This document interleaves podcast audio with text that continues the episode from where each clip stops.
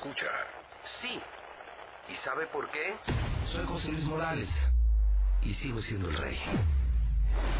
Infolínea con José Luis Morales sigue como el noticiero más escuchado en el centro del país.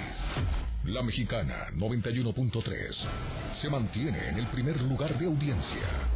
Indiscutiblemente, Radio Universal se consolida como el grupo más efectivo para llegar a todos los oídos. Crece de la mano de los verdaderos líderes. Fuente INRA, agosto 2019.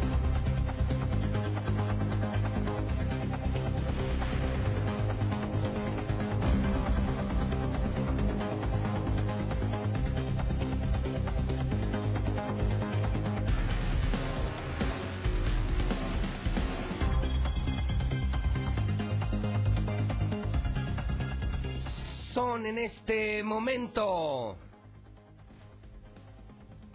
7 de la mañana, hora del centro de México. Son las 7 en punto en el centro del país. Ni más ni menos. 7 de la mañana en el centro de la República Mexicana.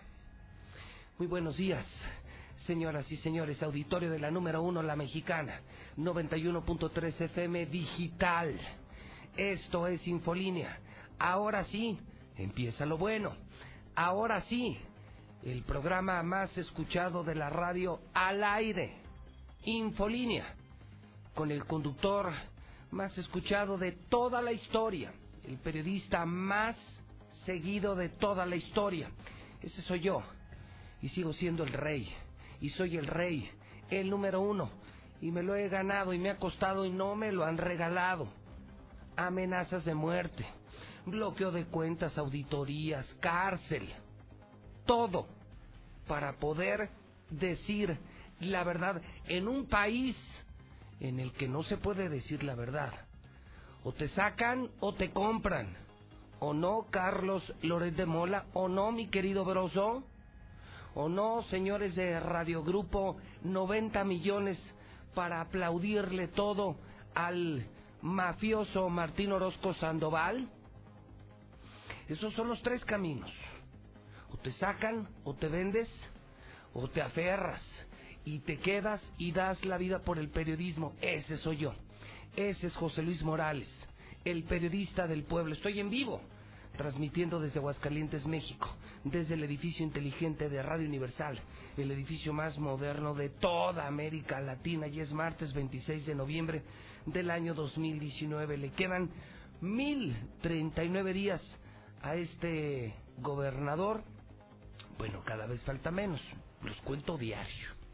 1039 días para que se largue este maldito, corrupto, este maldito burro, Martín Orozco Sandoval, el equivalente a un millón cuatrocientos noventa y seis mil minutos, 148 semanas, más de 89 millones setecientos mil segundos y van contando, y van contando, y van contando día 330 del año, faltan 35 días para que termine el año 2019. César Rojo, vaya lunesito, ¿eh? Desde el amanecer, un ejecutado, anoche balacera, intento de ejecución, fosa clandestina entre Aguascalientes y Ojuelos, Jalisco. No bueno, no bueno. César Rojo en la mexicana, lo que nadie va a informar, lo que los cobardes o los vendidos de la competencia jamás van a informar. César Rojo en la Mexicana, buenos días. Gracias José Luis, buenos días, así es. Intentan ejecutar al vampiro, el terror de la Martínez Domínguez. Le metieron tres balazos. Su cuñado se lo llevó, pero hasta el momento no lo localizan. No saben si está vivo, si sigue lesionado. Un misterio por esta lacrota allá de la Martínez Domínguez. Además, ya fue identificado el ejecutado de ayer del ayuntamiento fue prácticamente cosido a puñaladas. Le arrancaron una oreja, le arrancaron un ojo, le metieron puñaladas en la cabeza, en el tórax, no, una masacre con este hombre. Localizan cinco fosas clandestinas en la carretera Aguascalientes-Ojuelos. En su interior había ocho cuerpos, mientras que en la Chona localizan cabezas humanas en una de las principales avenidas de Encarnación de Díaz. Pero todos los detalles, José Luis, más adelante. ¿Nada más, César? Nada más, José Luis. ¿Es, eh, ¿Es el resumen de la semana? No, no, no, nada más del día de ayer, José Luis. Ah, ah yo pensé que era una síntesis de lo ocurrido en una semana, un mes o todo el año en Aguascalientes. ¿Todo eso pasó solamente ayer? Solamente ayer, José Luis. No, bueno. Cabezas humanas, narcofosas, los eh, crímenes dos de ayer, el intento de ejecución, balacera nocturna. Nada más ayer, César. Así es, y digo, faltaría ah. sumar la historia del Trascabo, un conocidísimo delincuente. Bueno, claro, contigo. Claro, sí, claro. está muriendo el Trascabo, José Luis. ¿Cómo? Se, digo, se volvió, no sabemos si tanta droga, tanto que le invirtió el gobierno, ¿eh? fíjate lo que estoy diciendo. Tanto que le invirtió el gobierno porque lo metieron tres meses a un anexo. Lo pusieron como ejemplo ya al Trascabo. Le dieron 30 mil pesos para poner un anexo. Se volvió loco por las drogas. Se volvió inventor y estaba haciendo pues un tipo una bomba algo estaba haciendo y le explotó a él. Y ahorita está muriendo en el hospital. No, bueno. Es una jornada de terror, ¿no? Un lunes de terror. Y nuestro gobernador, ¿dónde demonios anda, César? Pues en los caballitos de mar. En los caballitos, en los toritos, en Marruecos, en el pedo feliz de la vida, haciendo negocios y su estado desmoronándose. Bueno, César, buen día. Buenos días, José Luis. Bueno, pues ahí está. ¿Qué le parece, eh? Pero usted, usted como si nada, ¿eh? Usted feliz como una lombriz. Yo veo que está de moda expresarse de esa manera. Me canso ganso, feliz como una lombriz. Bueno, pues, híjole, qué horror. Así no estaba Aguascalientes, ¿eh? Así no estábamos ni con Luis Armando ni con Lozano. Ni en los peores tiempos estábamos así. Hoy estamos así. Y nadie dice nada. Y nadie dice nada. Y nadie dice nada el gober de vacaciones en Marruecos, en Sevilla, haciéndose pendejo, robando de vacaciones con su pandilla, con el, eh, con el otro. Bueno, ayer les hicieron un meme muy bueno, ¿lo vieron, abuelo? Uno muy bueno, lo subí a mi cuenta de Twitter. Buenísimo, ¿no? Donde salían en una fotografía Martín Orozco y Jorge López. Ambos están en Marruecos, Barcelona, Madrid. Bueno, ya no sé ni dónde demonios están. Y cómo le titulaban Par de idiotas, ¿sí? Era una serie, una película, ¿no? Par de idiotas y aparecen Martín Orozco Sandoval y Jorge Toques. Se la recomiendo, está buenísima en mi cuenta de Twitter, JLM Noticias. Vamos al sonido de la noticia. La historia número uno es cómo está la inseguridad en Aguascalientes, la región ardiendo. Y nuestras autoridades, bien gracias el gobernador de Jalisco lejísimos, pues está en Zapopan, en Guadalajara, ni cuenta se da de lo que pasa acá. Y el de aquí todavía más lejos, en la pachanga, en la fiesta, en los negocios, en la tranza, en la robadera, en el alcohol, con las amigas. Y el Estado hecho pedazos. Ese es eh, por un lado. Y usted puede opinar en el 122-5770, 122-5770, 122-5770. Esta es mi historia número dos. Esto es imperdonable. A mí que me perdonen. Pero lo que ayer pasó en México, al amparo de su marcha feminista, para mí es vandalismo. Eso no es feminismo. Para mí es literalmente vandalismo. Por favor, corre video.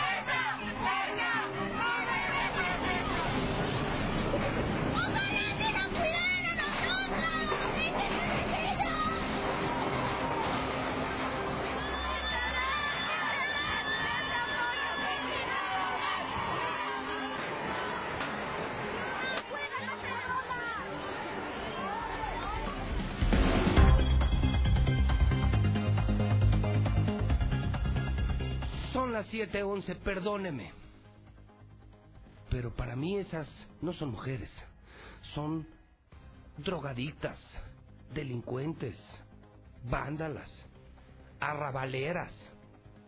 No, no, discúlpeme. Y me vale madre lo que opinen las mujeres, ¿eh? Literalmente, en sus días ya de mujeres y, y en eso de que ya no se puede tocar a las mujeres. Esto no es defendible.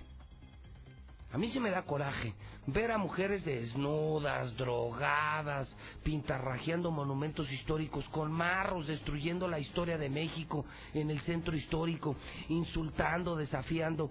Y las malditas autoridades del DF, como son de la 4T, tolerando todo. Esta no es una manifestación, ¿eh? Esta es una estupidez. Este es un desafío al pueblo mexicano. Yo no estoy de acuerdo con esto. No estoy de acuerdo con esto y me vale madre que sean mujeres y que sean muy pederas y que, y que digan y que hagan. Me vale madre. Esto es de delincuentes. Porque a diferencia de las porras de estas que yo no sé qué son, qué, clase de especímenes son eh, quienes salieron ayer en la Ciudad de México, fíjese que a diferencia de ellas, en el resto del mundo hubo mucha paz.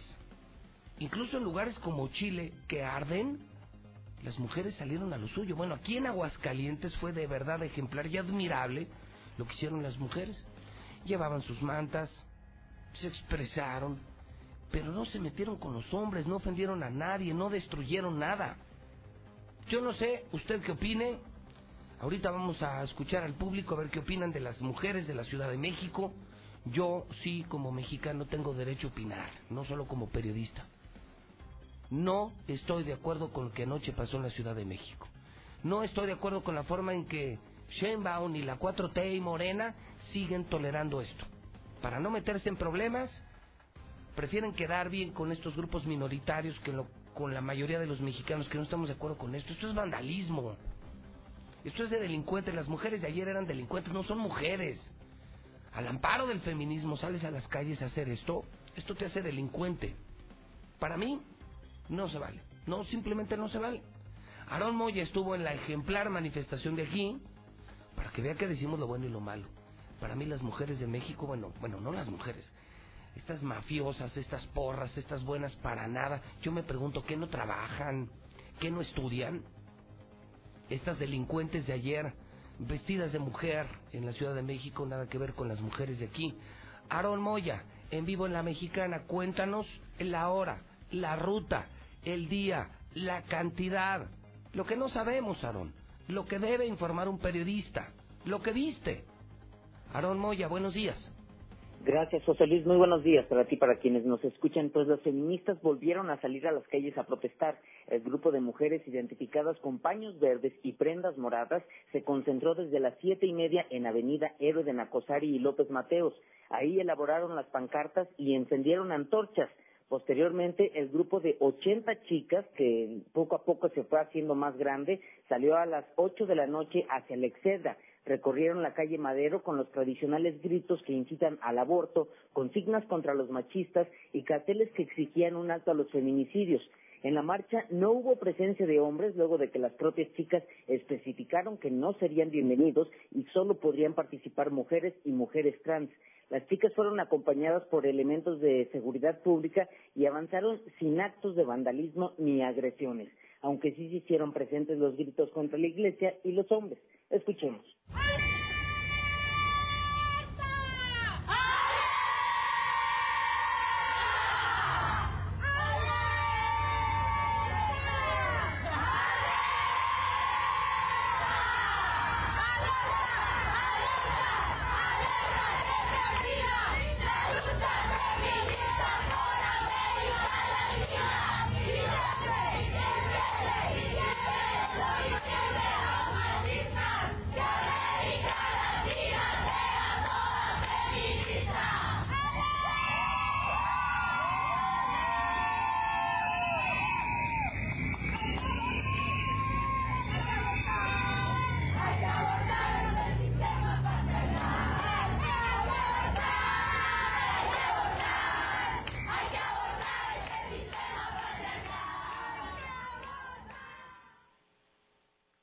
Las nueve de la noche el grupo llegó al primer cuadro de la ciudad donde hicieron un círculo, ofrecieron un minuto de silencio por las mujeres asesinadas, leyeron su manifiesto y, sus, y con cánticos exigieron a instituciones como la Universidad Autónoma de Aguascalientes que expulsen a profesores y alumnos acosadores.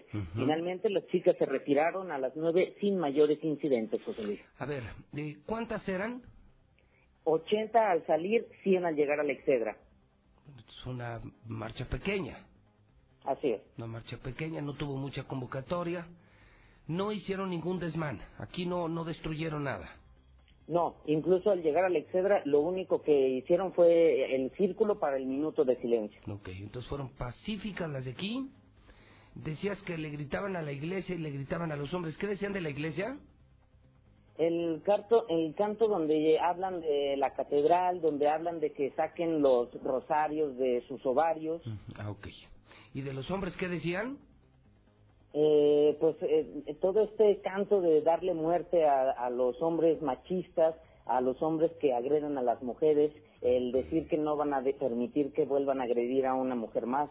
Ok, entonces fue una marcha pacifista, aquí no hubo violencia, nada que ver con lo de México pero fue una muy pequeña, me dices, una pobre convocatoria. Apenas 100 mujeres salieron. ¿Transexuales también iban? Sí, iba el... No te escuché ni madres. Aarón, ¿quién iba? No, no te me moviste, Aarón. Te me fuiste al sótano. ¿Dónde demonios estás, Aarón? Bueno. No, no, no, no. Es que Luego a veces andan como chapulines los reporteros, ¿no? Andan hablando y suben y bajan y, y se van a la cochera, al cuarto, al tinaco, al aljibera. No, no, que se quede donde está solamente. No lo perdiste, ¿no? Sí, sí, déjalo, déjalo, déjalo. Bueno, pero finalmente ahí está el reporte, ahí está el reporte. Entonces, pues en México un desmadre. Aquí, pobre convocatoria, pero mucho más decentes las mujeres. Aquí la gran pregunta es, con tres llamadas al aire, ¿están de acuerdo con estas manifestaciones, sí o no? Después de haber visto lo de ayer en México, una más violenta en México, sin sanciones, sin detenidas, ¿eh? O sea, en México puedes hacer lo que se te pegue la gana, está morena, está la 4T, no pasa nada. Y aquí 100 mujeres, transexuales, muchos transexuales, o sea, no eran mujeres, pues. Y... Pues usted tiene la última palabra, vamos a escuchar al pueblo, porque eso sí nadie los escucha, ¿eh? Puro grupo minoritario. ¿Y el pueblo quién demonios lo escucha? El que paga impuestos, el que trabaja. Las mismas mujeres que se levantan temprano. Mujeres que dignifican al género. ¿Sabe cómo? Educando a sus hijos, trabajando, siendo honestas, formadoras, heredando a mejores hijos a la sociedad. Hay mujeres que dicen, yo dignifico al sexo femenino destacando como profesionista, como estudiante, como ama de casa, no gritando en las calles y mucho menos destruyendo monumentos históricos por el amor de Dios. Tres llamadas al aire. La primera, buenos días. Bueno, bueno, bueno. Buenos días. Bueno, bueno, bueno, bueno, bueno, bueno. Señor, ¿está usted de acuerdo, sí o no? Este, estamos en contra de, de ese tipo de manifestaciones. La violencia no, debe ser contra nadie eso ya raya en el embrismo. Ellas dicen, ellas dicen, no violencia contra nosotras, pero ellas sí destruyen la Ciudad de México. Bueno. Gracias, gracias, lo dejo. Es que luego se me pierden. A ver, voy a la dos, buenos días. Buenos días, José Luis. Híjole, ojalá que también fuera una mujer, porque luego va a ser esto pues solamente masculino. A ver, señor, lo escucho. Sí, nada más yo no estoy de acuerdo en eso y estamos este, preparando un frente un frente iberoamericano contra los feminicidios para que ya se aplaquen estas locas, se pongan la barrera de trapear y mejor que dejen de estar haciendo desmanes. Aquí en Aguascalientes no vamos a permitir que, que le peguen ni siquiera un poste de la luz ni del, ni del teléfono. Vamos a cuidar todo eso y, y este que no hagan desmadre, porque Aguascalientes no es de desmadre, Aguascalientes es de respeto. Así que señoras, pónganse a barrera de trapear y respeten. Toma nota mucha. Ay, hijo, esta vez así va a provocar que mejor se pongan a barrer y a trapear. Hijo, ah, probablemente yo tanto, tanto no esté de acuerdo. Creo que no, no es tampoco el destino de una mujer solo barrer y trapear. Yo creo que el destino de la mujer puede ser el mismo destino de un hombre. Creo que somos iguales. Yo no soy masculinista como también no me gustan las feministas. Simplemente como le digo, aquí en esta empresa hay jefas mujeres, hay, hay cargos directivos en manos de mujeres. A mí, como director de esta empresa, me vale madre si es hombre o mujer. Si sabe hacer su chamba, la verdad es que el sexo no, no, no es problema. ¿Quién dirige noticias aquí? ¿Una mujer? Lucero Álvarez. Varias de nuestras estaciones, por ejemplo, ¿quién dirige Radio Fórmula aquí? Una mujer, Sandra Reyes. ¿Quién dirige Exa FM? Una mujer. O sea, no es un tema de hombres y de mujeres. Es simplemente de quien sepa hacer las cosas. Entonces, yo no entiendo eso del feminismo y el masculinismo. Sí entiendo que hay violencia contra la mujer que tiene que parar. Pero también hay violencia, también matan hombres y golpean hombres y nadie dice nada. O sea, no entiendo esto. Y este señor dice que va a haber un frente para impedir ya el crecimiento del feminismo y que mejor se pongan a barrer y a trapear. No sé si, si esto vaya a molestar a las mujeres. Pero me encantaría escuchar mujeres, porque... Buenos días. Sí, José Luis, buenos días. A ver, esta es la última de hombres y ya un par de mujeres. A ver, señor, dígame. ¿Cómo estás, José Luis? Eh, Marshall al habla. A la orden, señor, le escucho. Eh, definitivamente yo respeto a las mujeres en, en todo, pero no estoy de acuerdo con el vandalismo que procrearon. Tomo nota de esto, le agradezco mucho. Gracias, gracias, Quesada. Muy bien, estás, pero bien concentrado. Voy con dos más. Dámelas, pero por favor de mujeres. Porque si no, se va a cargar esto demasiado a los hombres. Llamada cuatro, buenos días. Hola, buenos días. Ahí está una mujer. A ver, ¿qué opina usted? ¿Vio las imágenes de lo de México? ¿Las está viendo ahorita en la mexicana? Sí. ¿Qué opina? Pues yo creo que eso de la liberación ya sobrepasó los límites. Sí estoy de acuerdo en que tengamos más oportunidades como mujeres, pero pues no, esto ya, ya es demasiado. O sea, por eso hay tanta desintegración familiar, por eso los hijos drogadictos, por eso está todo mal, yo creo. Las mujeres ya fueron a los límites. Toma nota de esto. A ver, entonces las mujeres dicen que quieren los mismos espacios, ya han renunciado probablemente a una de sus actividades, eh, me parece naturalmente más importantes, ¿no? La procreación y la formación de los hijos. O sea, ya no quieren educar a los hijos, ya no quieren eh, estar al pendiente del hogar. Bueno, ¿qué pasaría si los hombres levantamos la mano y decimos ya no queremos mantener a nuestras familias? También ya estuvo, ¿no? Ya estuvo de estar cargando con la responsabilidad económica de toda la familia, ¿no? Pase lo que pase, me vaya como me vaya, pero siempre debe de haber para comer y para vivir en el hogar. ¿Qué tal si los hombres renunciamos a eso también? Ya estamos hasta la madre, ¿no? De mantener a tres, cuatro, cinco miembros de una familia, ¿no? No sé. No sé si el asunto está para la polémica. Lo, en lo que sí no estoy de acuerdo es en lo que yo vi ayer. A ver, ¿qué tienen que hacer? Estamos hablando de mujeres. ¿Qué tienen que hacer mujeres destruyendo mo monumentos históricos? Y sabe que yo no soy homofóbico, pero para nada. Aquí en esta empresa hemos contratado a lesbianas y homosexuales. Y no tengo ningún problema. Hemos tenido conductores homosexuales. Aquí donde yo estoy sentado estaba un homosexual. No pasa nada. Pero ¿qué carajos tienen que ser transexuales anoche en una marcha de mujeres? Los transexuales son hombres hechos mujeres, no son mujeres. Pues esto ya está ya rarísimo. No, no, ya es loquera tras loquera tras loquera, pero lo de anoche ya fuego, destrucción, cristales. O sea, eso es feminismo. Yo no estoy de acuerdo, yo no estoy de acuerdo. Para mí la mujer es el más hermoso ser que hay sobre la tierra, sí, pero la mujer femenina, la mujer que se forma, que destaca, que se prepara. Yo siempre, por ejemplo, he pensado que en empresas las mujeres son más decentes, más ordenadas y más entregadas que los hombres. Sí, pero bueno, se lo ganan ellas mismas, no sus manifestaciones. A mí no me hicieron ninguna marcha para tener que contratar mujeres. Punto. Línea 5, buenos días.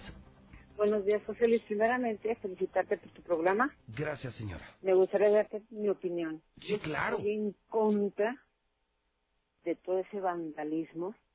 La mujer estamos perdiendo nuestra esencia, tristemente. Nos está ganando el que la igualdad. Voy de acuerdo, tenemos los mismos derechos, pero nos estamos olvidando de la moral, de la honestidad, de formar buenos hijos, de ocuparnos de nuestro hogar. Tenemos derecho a trabajar, claro que sí, pero tenemos una obligación con nuestros hijos, con nuestra casa, con nosotras mismas. ¿Dónde queda nuestro amor propio?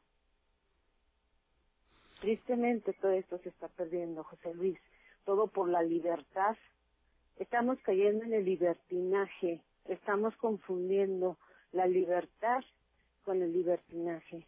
Tengo derecho, sí, pero también tengo derecho a respetarme, a respetar mi casa, a respetar a mis hijos, a llevar una vida digna. ¿Cómo exijo si no doy? Es mi comentario. Tomo nota, tomo nota. Hay mujeres, mire, hay mujeres, vamos a hablar al chile. Hay mujeres que se levantaron más temprano que usted y que yo. Y ya les hicieron el lonche a sus hijos. Y ya los mandaron para la escuela. Y ya van ahorita a la chamba. Y luego, y luego son mujeres que tienen un buen puesto. Y que al mediodía regresan por sus hijos. Y que en la tarde hacen parte de la chamba en casa y se quedan a hacer la tarea con ellos. Y a esas mujeres les debemos buenos ciudadanos que en unos años nos van a entregar a los ciudadanos, a la sociedad. Y sabe que esas mujeres no fueron anoche. Esas mujeres no fueron a gritar ni a vandalizar. A esas mujeres me refiero. A esas que no les importa el sexo. Que, destacan por porque se preparan.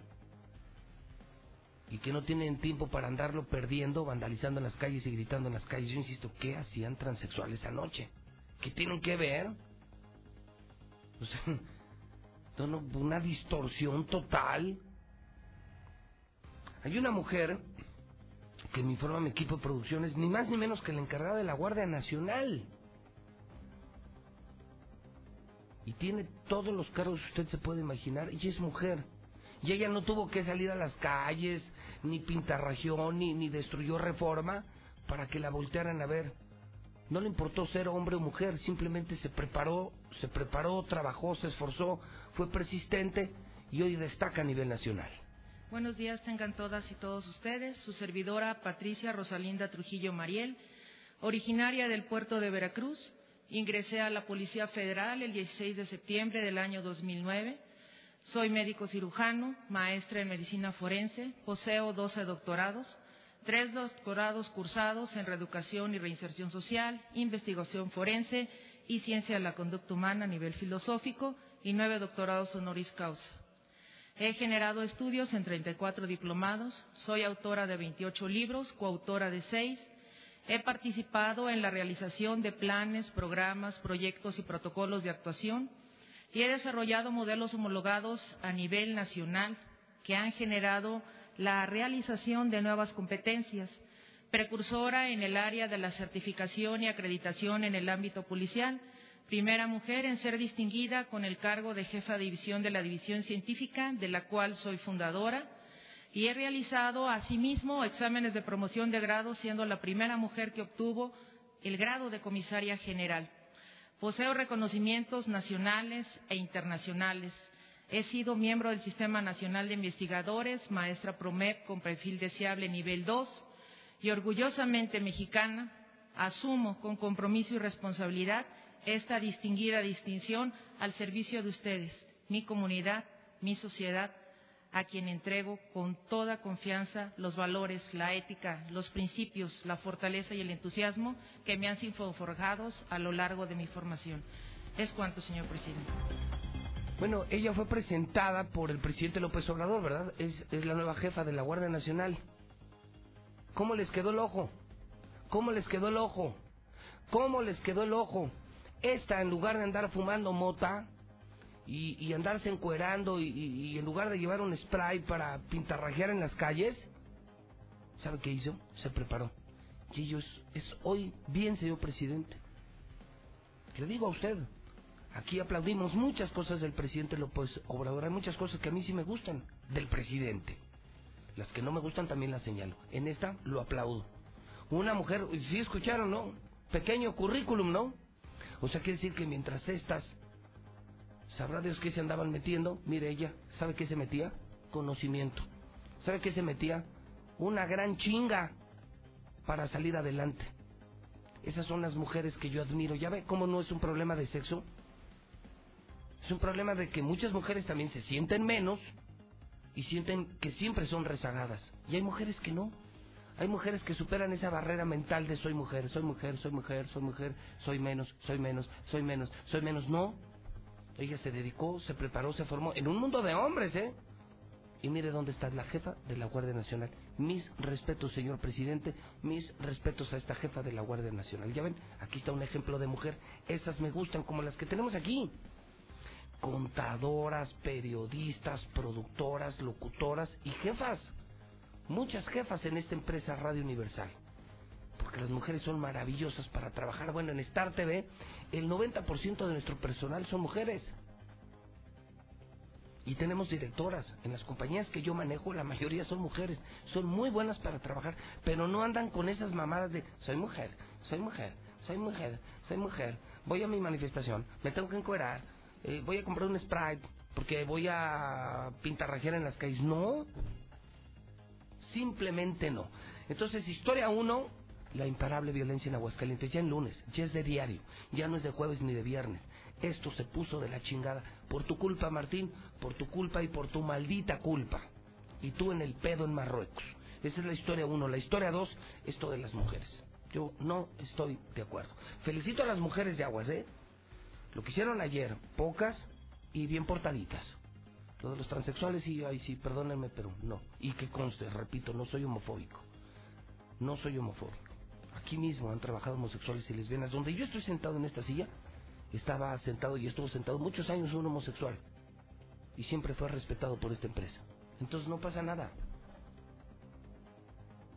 Pero eso de salir a las calles y destruir cuando sabes que Morena no te va a hacer nada, en eso sí no estoy de acuerdo. WhatsApp de la mexicana, el pueblo. El pueblo manda en la mexicana, el pueblo es el rey en la mexicana. 122-5770. Ya José Luis, buenos días. Este, la, la película se llama Una pareja de idiotas con Jim Carrey. Las mujeres de las violetas tienen más educación que esas viejas locas. Buenos días, José Luis. Estoy totalmente de acuerdo contigo, esas no son mujeres. Todos los adjetivos que les diste se los merecen. Ni hombres, ni mujeres, ni adolescentes, ni niños tienen derecho a destruir a nuestra nación, al patrimonio nacional. Buenos días, José Luis. Escucho la mexicana, ¿no? Pues qué nefastas, este, destructoras. Qué horrible. Esas viejas a mí no me representan. Son unas delincuentes. Yo no sé dónde están sus padres qué educación les están dando. Qué bárbara. Uno debe de expresarse y cuidar a sus hijos, no vandalismo. José Luis, buenos días. Pues mira, una cosa es de que se le respete a la mujer en su día, sí, que se acabe la violencia, pero eso que están haciendo no se debe de hacer. Exigen respeto, exigen pues ahora sí que sean reconocidas en todos los géneros y hacen ese tipo de mamadas. Se dice que las que hacen las revueltas son extranjeras y que llegan eh, precisamente a eso, que ya vienen con, con esa misión de hacer revueltas y marchas y, y así. Respecto a, a las manifestaciones de ayer en México de las pinches viejas, pues no son grupos minoritarios, no nos hagamos pendejos, son reventadoras mandadas por Mancera. Ayer. Muy buenos días, José Luis. En la Ciudad de México. En México, en la Ciudad de México toda la gente es pura revoltosa, por eso aquí, desde que se vinieron todos los de, de allá, de, en el 85, por eso estamos aquí en Aguascalientes así ya, por toda esa gente que vino de allá. Buenos días, José Luis Morales. Esas marchas feministas son organizadas por el PRIAN para provocar a ANLO, a nuestro presidente, pero... Buen día, José Luis. Yo creo que la igualdad o la liberación femenina fue demasiado exagerada. O sea, ya, ya exageran las mujeres. Es, esto ya es demasiado. Por eso existen familias desintegradas, hijos drogadictos, por eso está todo mal. Desde que la mujer quiso igualarse al hombre, todo está mal. Buenos, buenos días, don José Luis. Dígale a ese señor que no mame. Somos iguales. Son géner- géneros iguales y tenemos la forma de igualdad. Somos igualdad. Tanto el hombre como la mujer tienen el mismo derecho. Entonces se trata de ser igualdad, pero no se trata de ser desmadres. Entonces eh, eso del feminismo de la mujer es contra no es contra el hombre ni nada, es simplemente su derecho de la mujer. Y no te, ni no estamos para barrer y trapear, todos somos iguales, eh, como tanto él puede barrer y trapear también la mujer. Dígale que no sea machista. Buenos días, José Luis Morales. Y eso no es nada, es el principio y el fin. ¿Por qué? Porque realmente ahí está la situación. Eso es el sexo débil. Imagínate lo demás que falta. No hemos visto nada, falta más. Felicidades, José Luis, por ese comentario.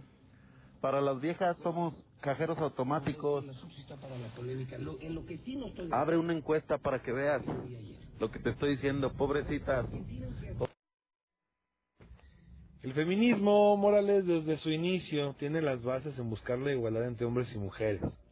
El hecho de gritar consignas en contra de los hombres, aunque sea un sector de la población, dicen por ahí ya es feminacismo. ¿Qué implica? O sea, estaban hablando, por ejemplo, de sacar los rosarios de sus ovarios. Bueno, pues que se saquen el rosario de la mente, que cambien este aires. Hay muchas eh, religiones que se les puede acomodar a lo que ellas quieren, si es que quieren seguir en la religión, por ejemplo.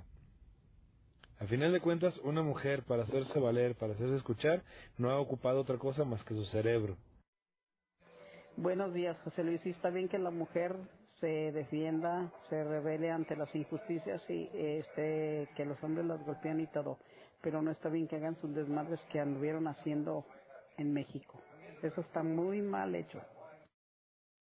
Pues ojalá que como tú todos los hombres mantuvieran a su familia, pero hay hombres que no las mantienen al 100%, por eso tienen que salir a trabajar, cuando ellas deberían de estar en casa, no barriendo ni trapeando, pero sí teniendo todo el tiempo para poder educar a sus hijos y darles una buena formación, una formación en el respeto, en las en las este valores. Eso le correspondería a la mujer, pero ahora tiene que salir a trabajar porque al hombre no le alcanza, no le alcanza para mantenerlas. No, José Luis, pues sí existen unas eminencias de mujeres, este, y mis respetos para esa mujer. Eh, habla con tal fortaleza, con tal entereza, con tanta seguridad, y mis respetos. Así hubiéramos muchísimas. Hola, buenos días, José Luis. Yo también estoy en contra del feminicismo. Igual también, yo soy guardia de seguridad, trabajo de 24 horas, tengo tres hijos y aún así mis hijos, dos estudian y trabajan y uno trabaja. Y yo tengo que estar al pendiente de ellos. Trabajo de 24 y llegando a mi casa, me tengo que poner a recoger mi casa para recibir a mis hijos. Y no ando ahí en el argüende como las argüenderas.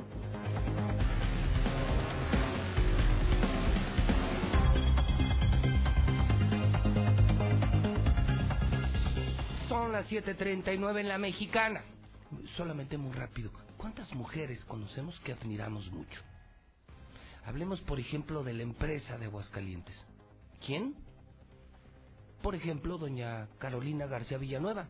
Ni más ni menos que la fundadora de Mati, que llegó a vender en JCPenney, por ejemplo. Una estupenda mujer. Y era el pilar de Mati. ¿Quieren que hablemos de bancos, de finanzas, de números? Carmelita Martín del Campo, jefa, comandante en jefa de lo que hoy es Banorte, mucho tiempo Banco del Centro, financiadora de muchos proyectos económicos, fue además alcaldesa. Hablemos de política, bueno, pues está la propia Carmelita Martín del Campo, María Alicia de la Rosa, Lorena Martínez, hoy Tere Jiménez, una maravillosa presidenta municipal, y yo no las recuerdo de revoltosas, ¿eh? En la misma Morena, Nora Rubalcaba, una maravillosa y gran intelectual de Morena, de izquierda.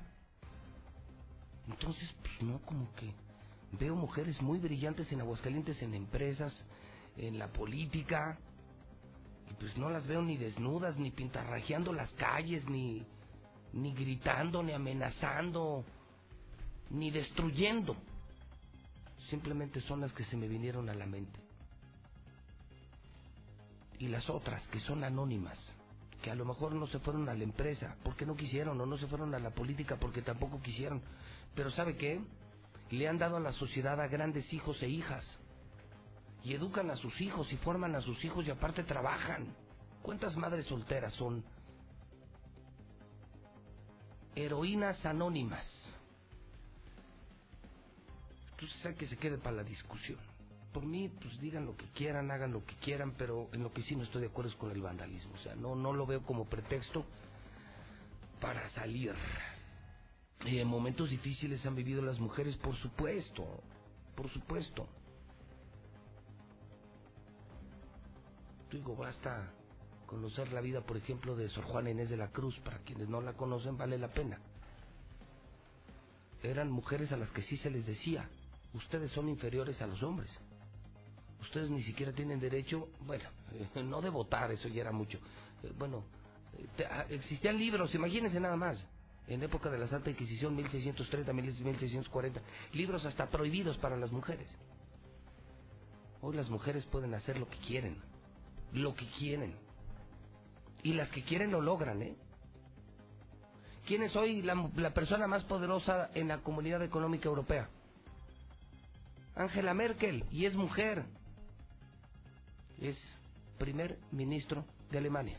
Entonces, pues no, no, yo no veo que los europeos le hayan dicho que no porque era mujer. Está la reina Isabel, o sea, hay tantos y tantos y tantos y tantos ejemplos en Estados Unidos, Hillary Clinton. O sea, pero bueno, hay que la gente siga opinando. Hay bomba en la mexicana. Bomba en la mexicana 743. Escuchar a José Luis Morales es garantía.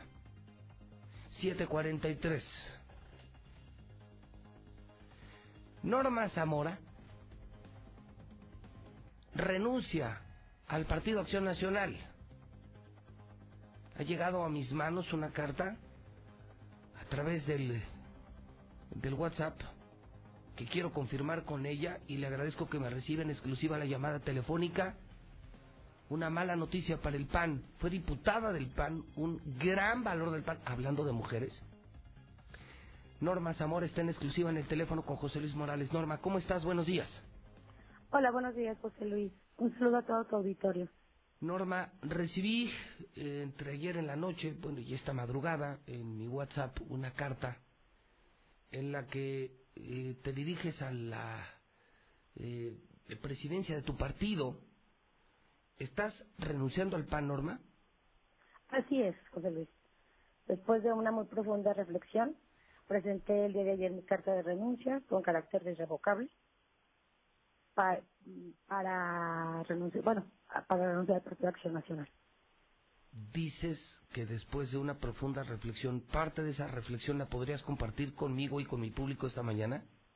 Claro, antes que nada quiero decirte que me voy muy agradecida que en Acción Nacional, después de 18 años de militancia, eh, estoy muy orgullosa de, todo este camino, de todos estos 18 años.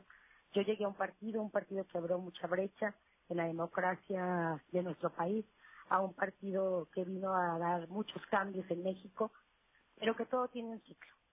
Eh, Acción Nacional en Aguascalientes ya no tiene ni pies ni cabeza.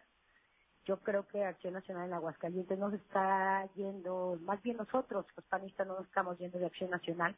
Acción Nacional se ha ido de nosotros. A partir de que ya ahora la agenda la marca el señor obispo. Él es el que marca la política en el estado en Aguascalientes.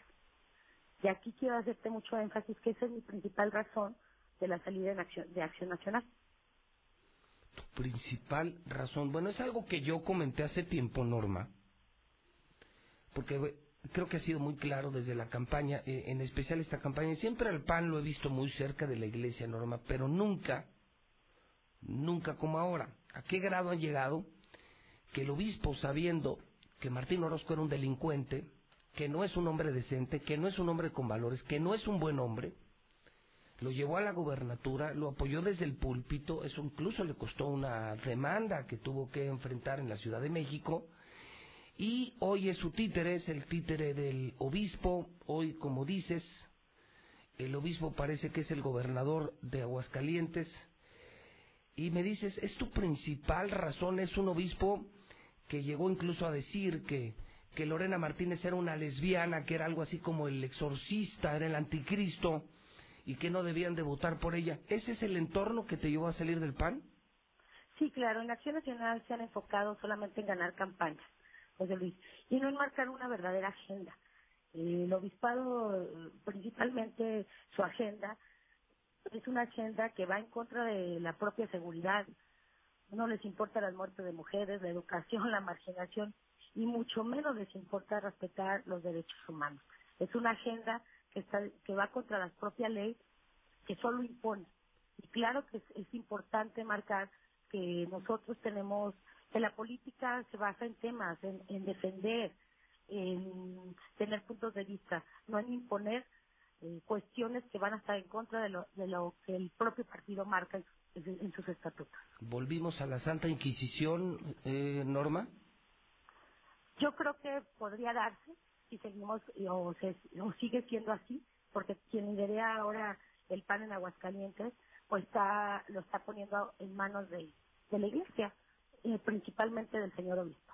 ¿Está gobernando bien el PAN en Aguascalientes o lo está haciendo mal, Norma? Pues lo está más que malo bien, lo está haciendo a expensas de lo que le dicen en el obispado. ¿Qué sigue, Norma?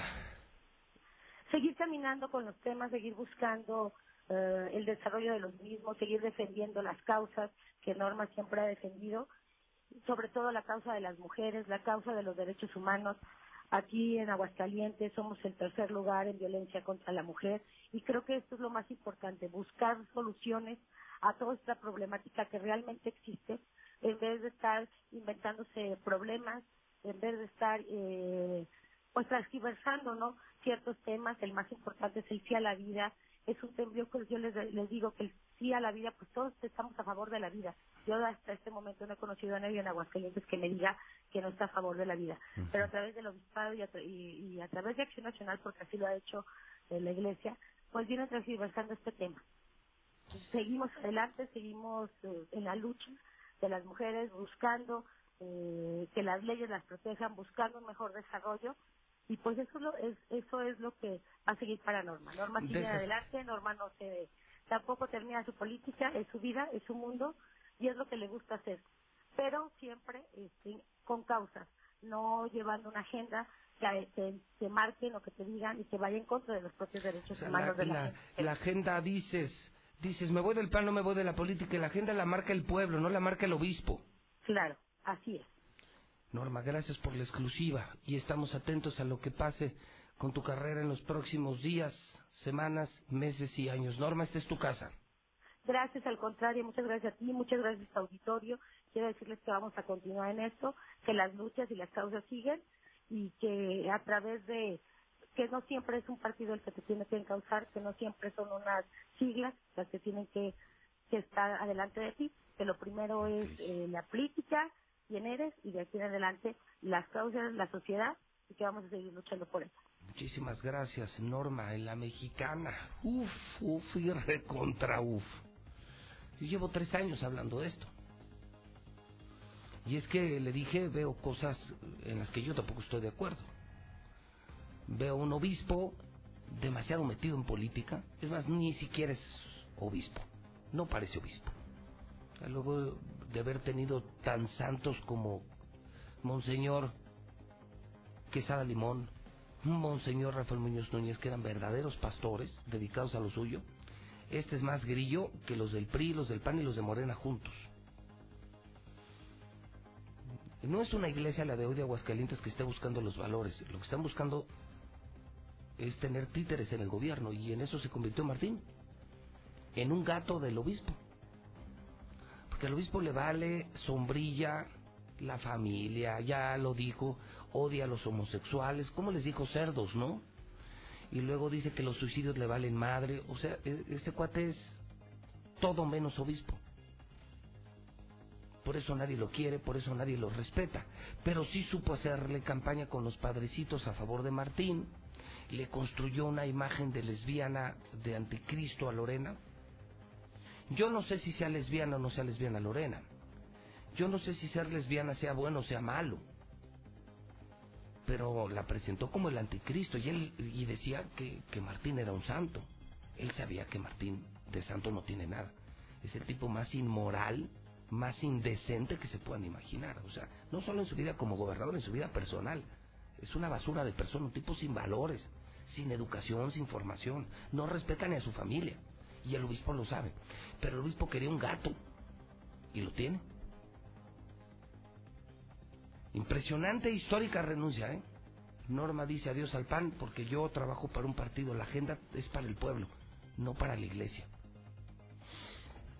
Esa sí también es para opinar, ¿eh? Hay que dar espacio, señor Quesada, señor Zapata, en el 1 22 57 70 antes. Y ya que estoy en esto de política, hoy se va a armar la gorda en todo México, puesto que representantes del Instituto Nacional Electoral hablarán sobre el recorte presupuestal que el gobierno federal ha hecho a los dineros del INE y dicen que se vienen elecciones complicadas, que se van a recortar muchos programas del INE y quiero apreciar muchísimo a Nacho Ruelas en esta mañana de locura en la mexicana que reciba mi llamada telefónica. Ingeniero Ruelas, bienvenido a tu casa, la mexicana. ¿Cómo estás? Buenos días. Gracias, José Luis. Muy buen día. Saludos. Nacho. Y a tu auditorio. Menos dinero para el INE, ha dicho el eh, vocal eh, nacional del INE que, que no está de acuerdo, que esto va a complicar mucho la organización y la calificación de los procesos electorales. Nacho, ¿cómo ves las cosas desde Aguascalientes? A ver, mira, yo creo que tenemos que ponderar el aspecto eh, de nota roja. Efectivamente, José Luis, tenemos la afectación presupuestal más grande en 29 años. Estamos en un límite crítico, pero no hay una zona de riesgo. El Instituto Nacional Electoral es una institución de la República y es una institución seria. Lo ha demostrado ante propios y ante extraños. La prueba de fuego es que ha realizado cerca de 300 elecciones IFE, INE y no hay una sola gota de sangre. La segunda reflexión es que más de 600 embajadas o más de 600 misiones internacionales han venido a México a aprender procedimiento electoral países avanzados, países democráticos, países en vía de construcción democrática han venido a México en los últimos 25 años. De manera tal que lo que tenemos que decir en el INE es que los derechos de las y los ciudadanos no se verán afectados. Así lo manda la Constitución y ese es el menester del de INE seguirá habiendo, por otra parte, una calidad en las elecciones porque el procedimiento electoral llegó para quedarse. Desde luego, José Luis, habrá austeridad. Pero hay que dimensionar esta austeridad. El INE gastará en 2020 18 centavos por cada 100 pesos del presupuesto de la federación. Y de esos 20 centavos, 18 centavos, perdón, esos 18 centavos como se dio el ajuste, de esos 18 centavos, el INE Aguascalientes gasta una milésima. No es una institución cara. Ahora veamos la otra parte, José Luis. Es la institución más barata en el procedimiento electoral del mundo, del mundo democrático.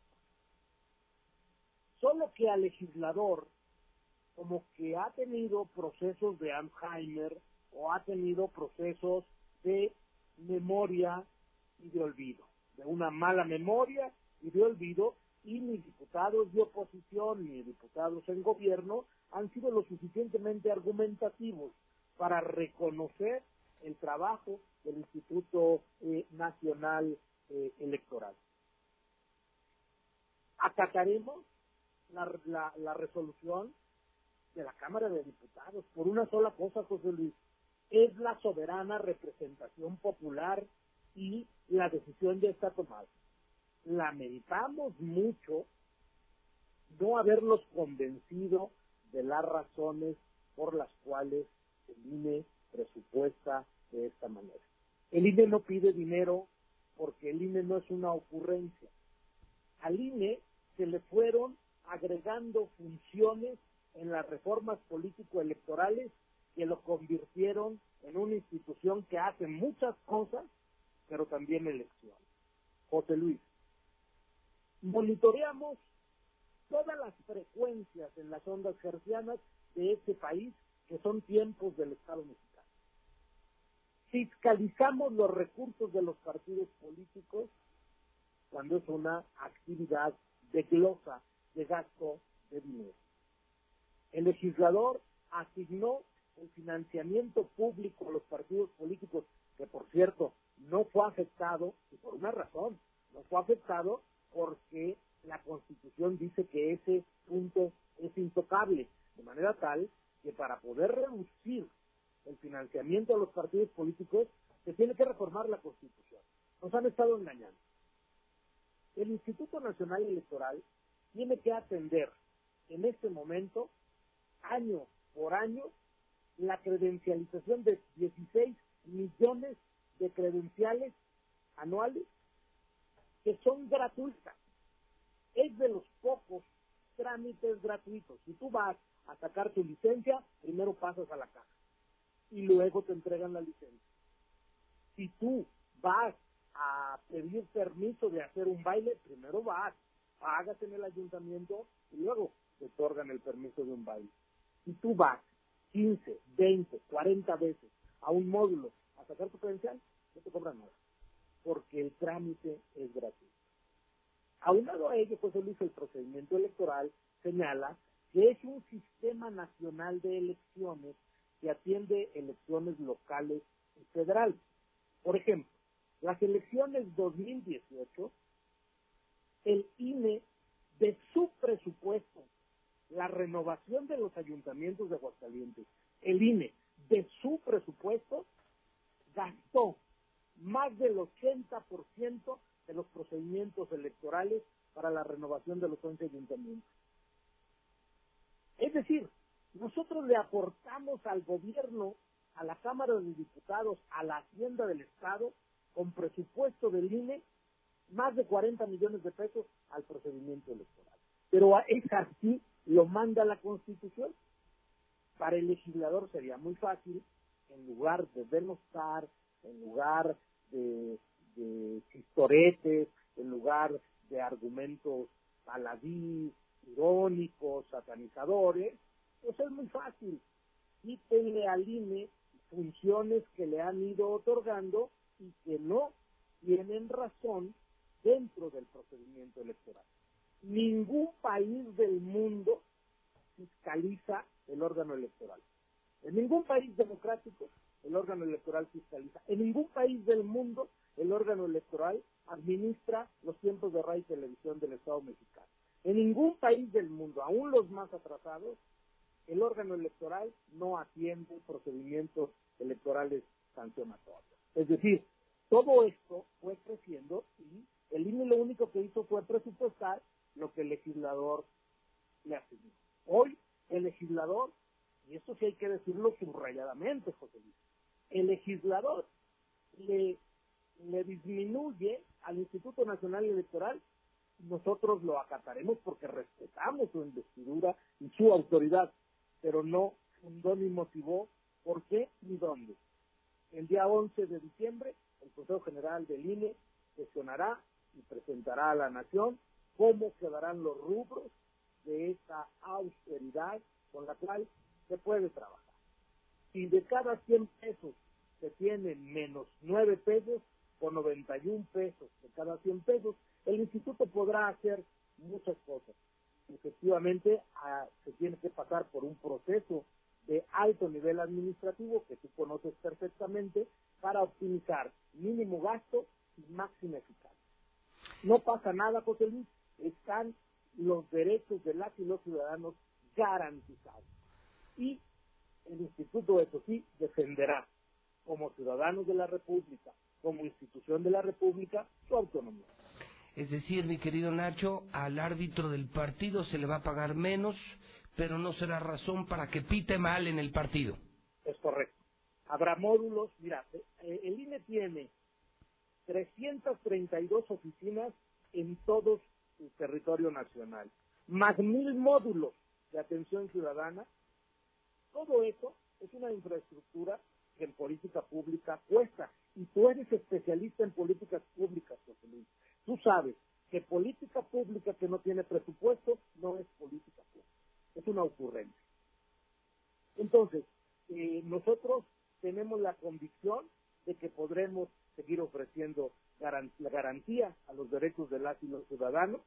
La credencial para votar seguirá siendo un documento de identificación de los mexicanos mayores de 18 años y seguirá habiendo elecciones de alta calidad con austeridad. Un último punto, Nacho. No hay entonces eh, malsanos intereses de controlar al INE, como algunos lo han escrito, que, que es una instancia más que quiere controlar el poder, que quiere controlar 4T, que quiere controlar Morena al INE? Bueno, constitucionalmente no lo puede hacer, tiene que reformar la constitución. A mí me parece que ahí hay un argumento falso, baladí, malintencionado.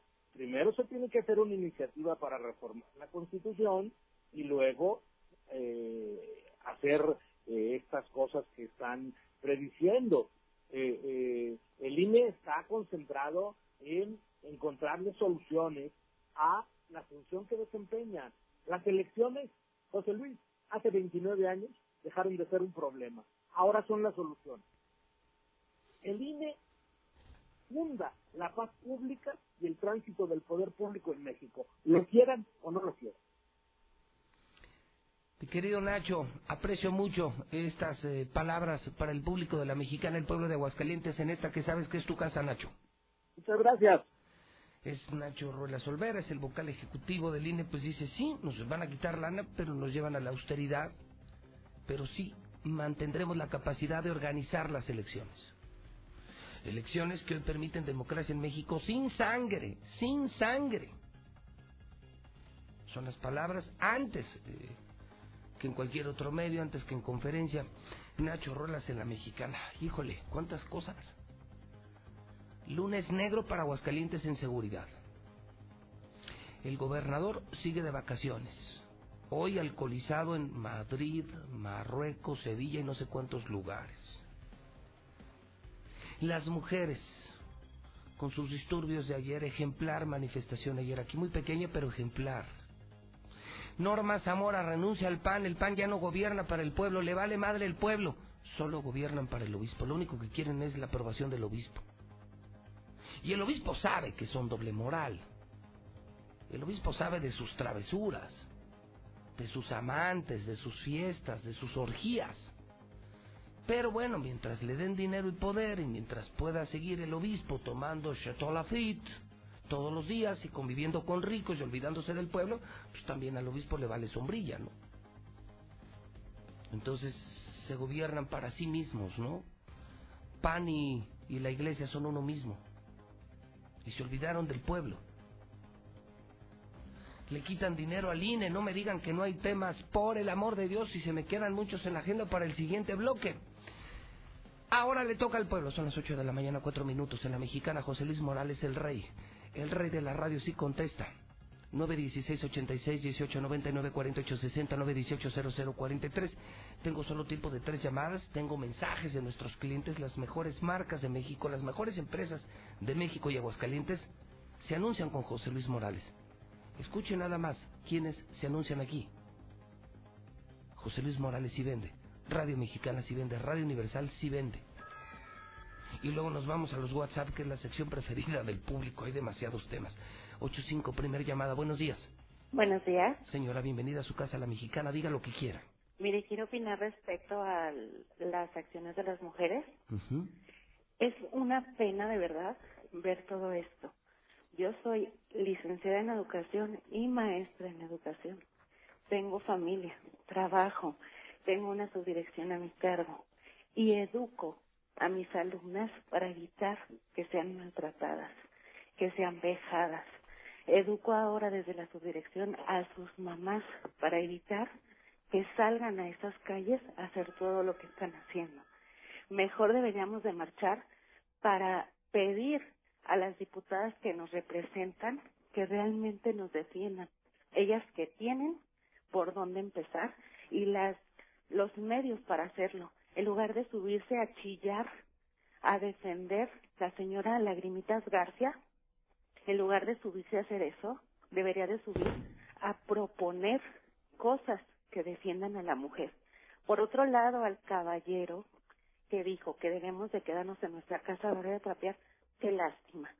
Qué lástima que por gente como él, la educación de una niña en donde sea independiente, en donde pueda opinar, se venga abajo. Yo llego a mi casa y también tengo un marido. Aportamos de igual manera los dos a casa.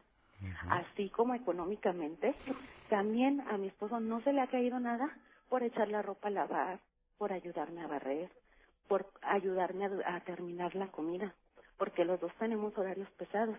Y sin embargo, no tengo que salir a hacer argüende para hacerme notar. Mi trabajo y mi educación han hecho que lo haga. Gracias, licenciado. No, no, gracias a usted. ¿Qué llamada? Dice ella, no necesito salir a las calles de Argüendera para darme a respetar como mujer y destacar como mujer. Pues ahí está, y lo dicen mujeres, ¿eh?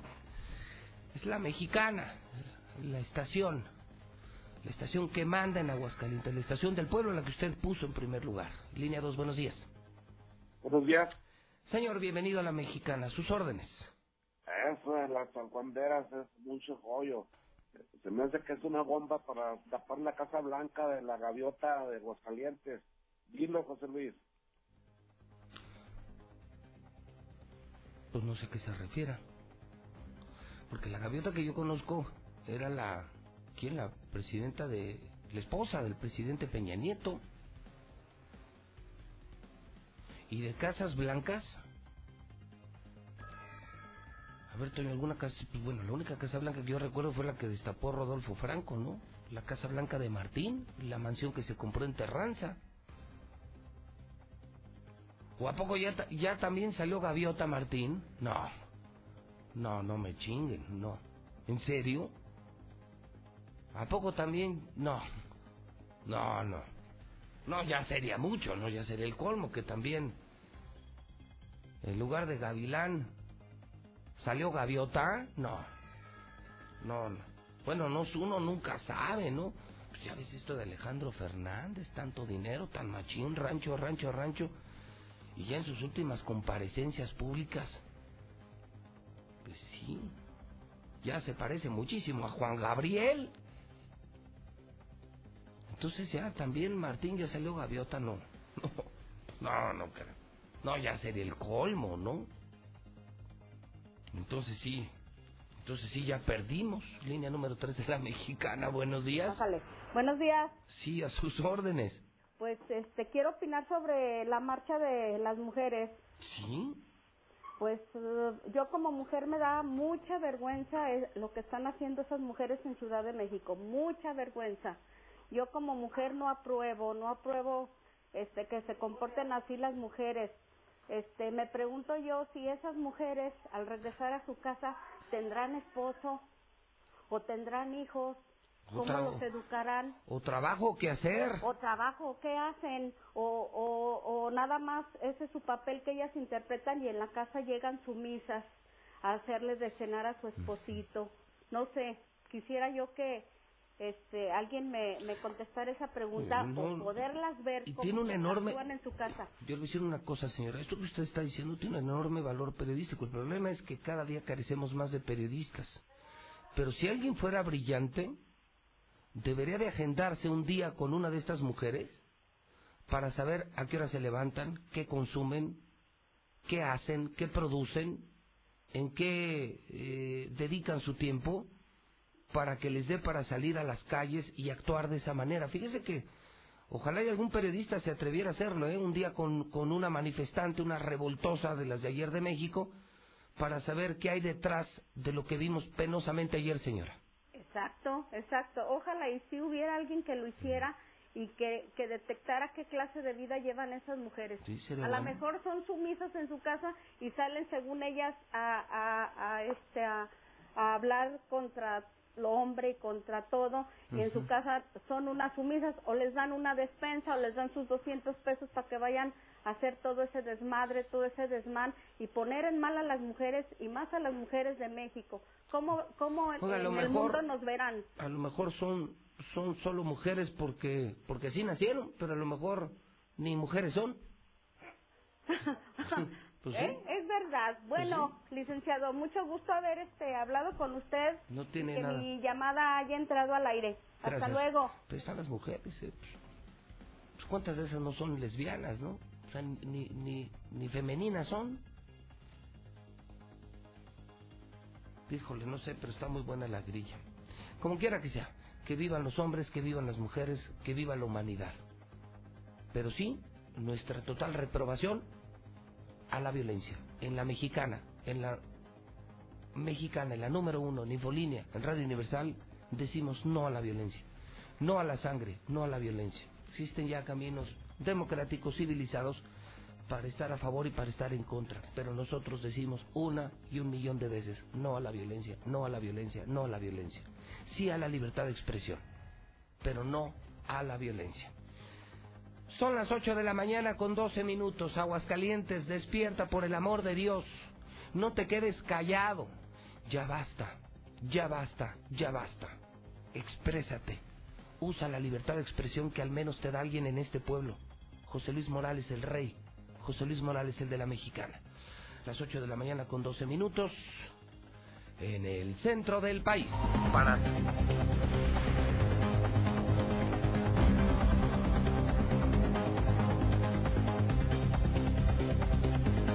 Cinco años. Y somos felices a pesar de que yo le gano con 43 años a mi pareja. Ya tiene 30 años, yo tengo 75. Los dos trabajamos, tanto en casa como afuera. Y somos felices. Yo administro el dinero, ella no se anima a administrarlo. Pero felicidades a todas las mujeres. Yo creo que las mujeres que se manifiestan de esa manera eh, son mujeres que no, o sea, no tienen un objetivo en la vida, porque ellas, las feministas, feminazis como les llaman, eh, siempre quieren culpar a todo mundo de, de sus fracasos, ¿no? Siendo que cada uno es responsable de sus actos. Yo como mujer, como madre soltera, eh, me preparo, trabajo todos los días y creo que no hay mejor ejemplo que le puedas dar a tu hijo más que pues ser una buena persona y también guiarlo, ¿no? Para que sea una buena persona. Estas mujeres que se manifiestan de esa forma, pues realmente no sé qué esperan de la vida, o sea, quieren ellas, según ellas, igualdad eh, con los hombres y luchar por sus derechos, pero también se victimizan, ellas viven de estar victimizadas todo el tiempo. Mm, porque pues todo mundo según ellas, para todo es agresión contra ellas, entonces pues como que ni ellas mismas entienden, ¿no? Buen día José Luis, yo escucho a la mexicana, pues yo soy mandilón pero cabrón. A mi mujer ya de 30 años juntos, yo lavo, hago comida, la apoyo en todo lo que pueda para aligerar la carga de la vida que llevamos juntos y así es como se debe de trabajar en pareja.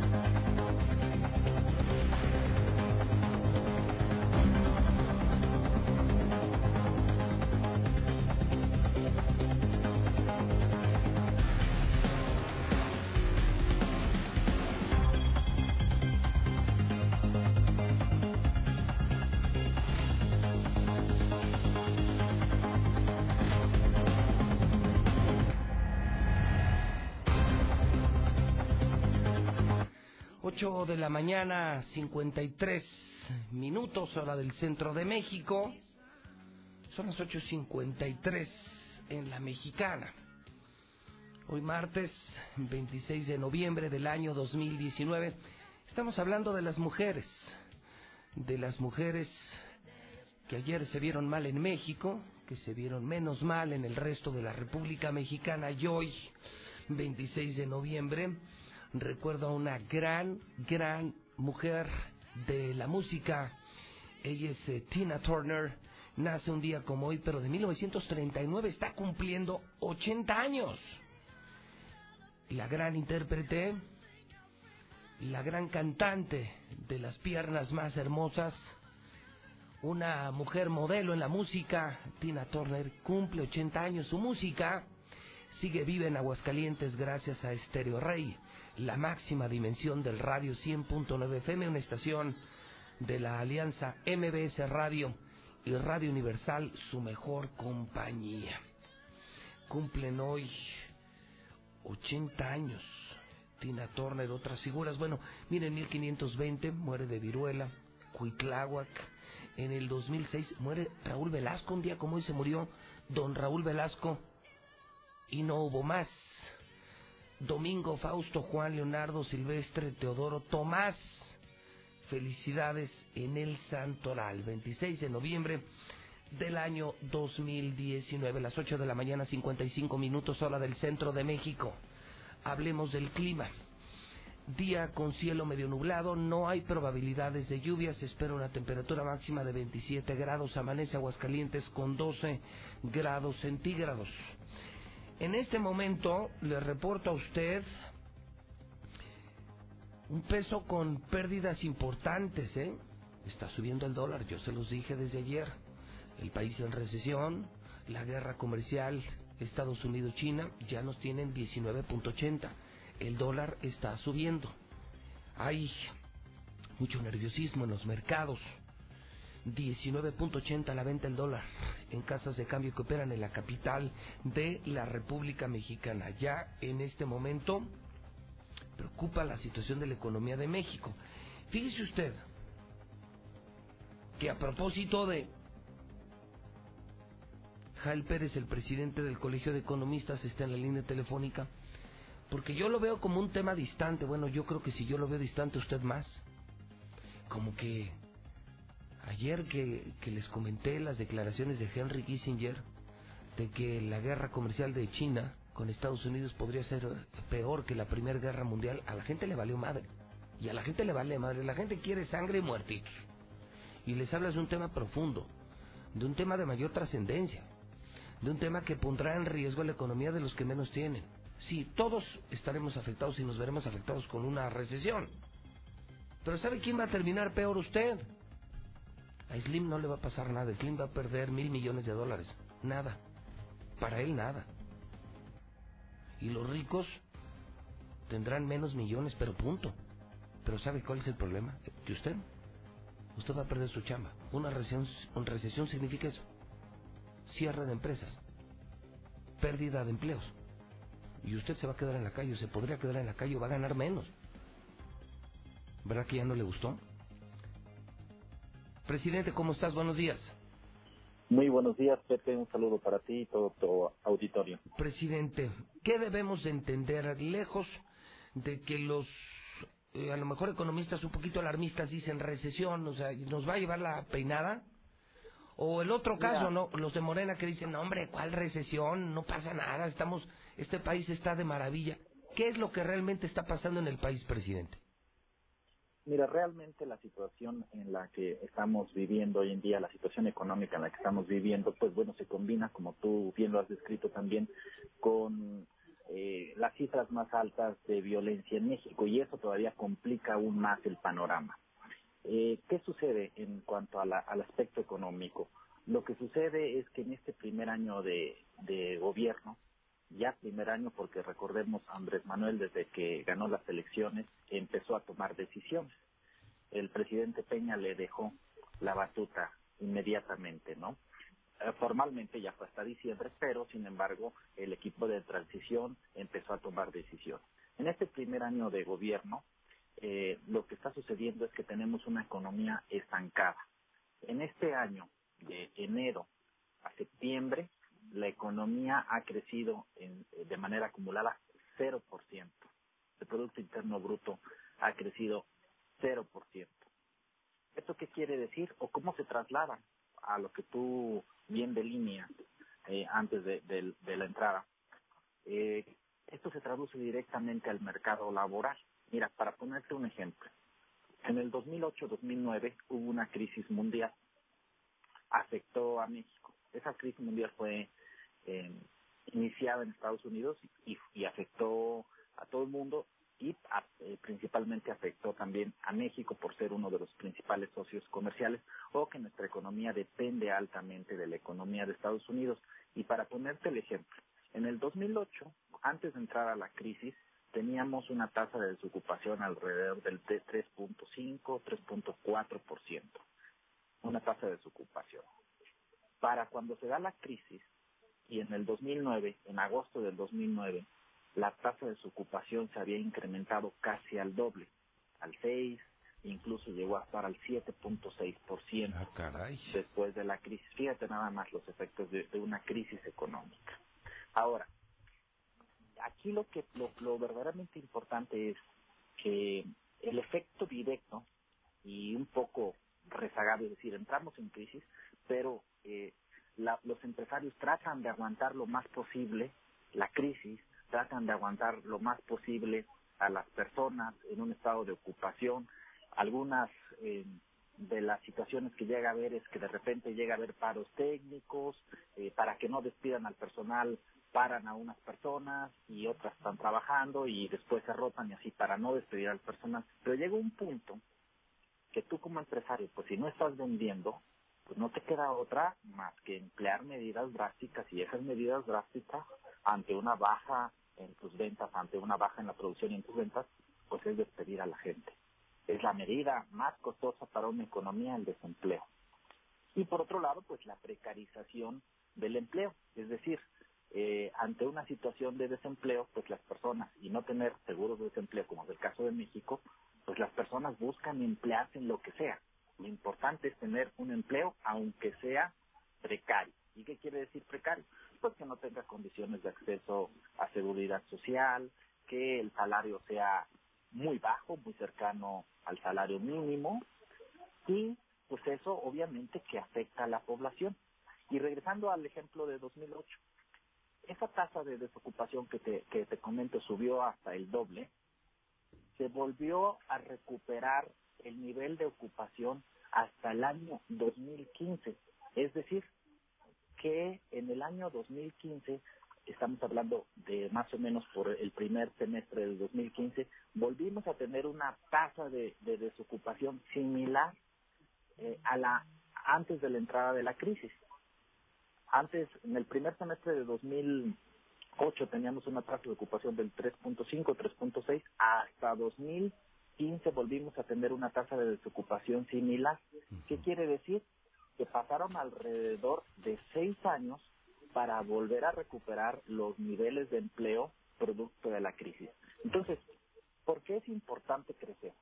Porque tiene una relación directa con el empleo y con los salarios, con los salarios reales. Eso es la importancia. A ver, entonces, presidente, la voy a poner así para que nos entendamos. Tú eres el economista, yo soy el empresario y quienes nos escuchan son los trabajadores. La consecuencia real de esto, de lo que tanto se habla, que a la gente le vale madre porque es un tema del INEGI, de la de las grandes economías, no se da cuenta el pueblo de que ellos van a ser los más afectados. Y cuando hay recesión, empresas como esta dejan de crecer, empiezan a apretar sus flujos, sus ingresos, sus ventas, su cobranza, su recuperación. Y lo primero que vamos a empezar a hacer es empezar a recortar gente el próximo año.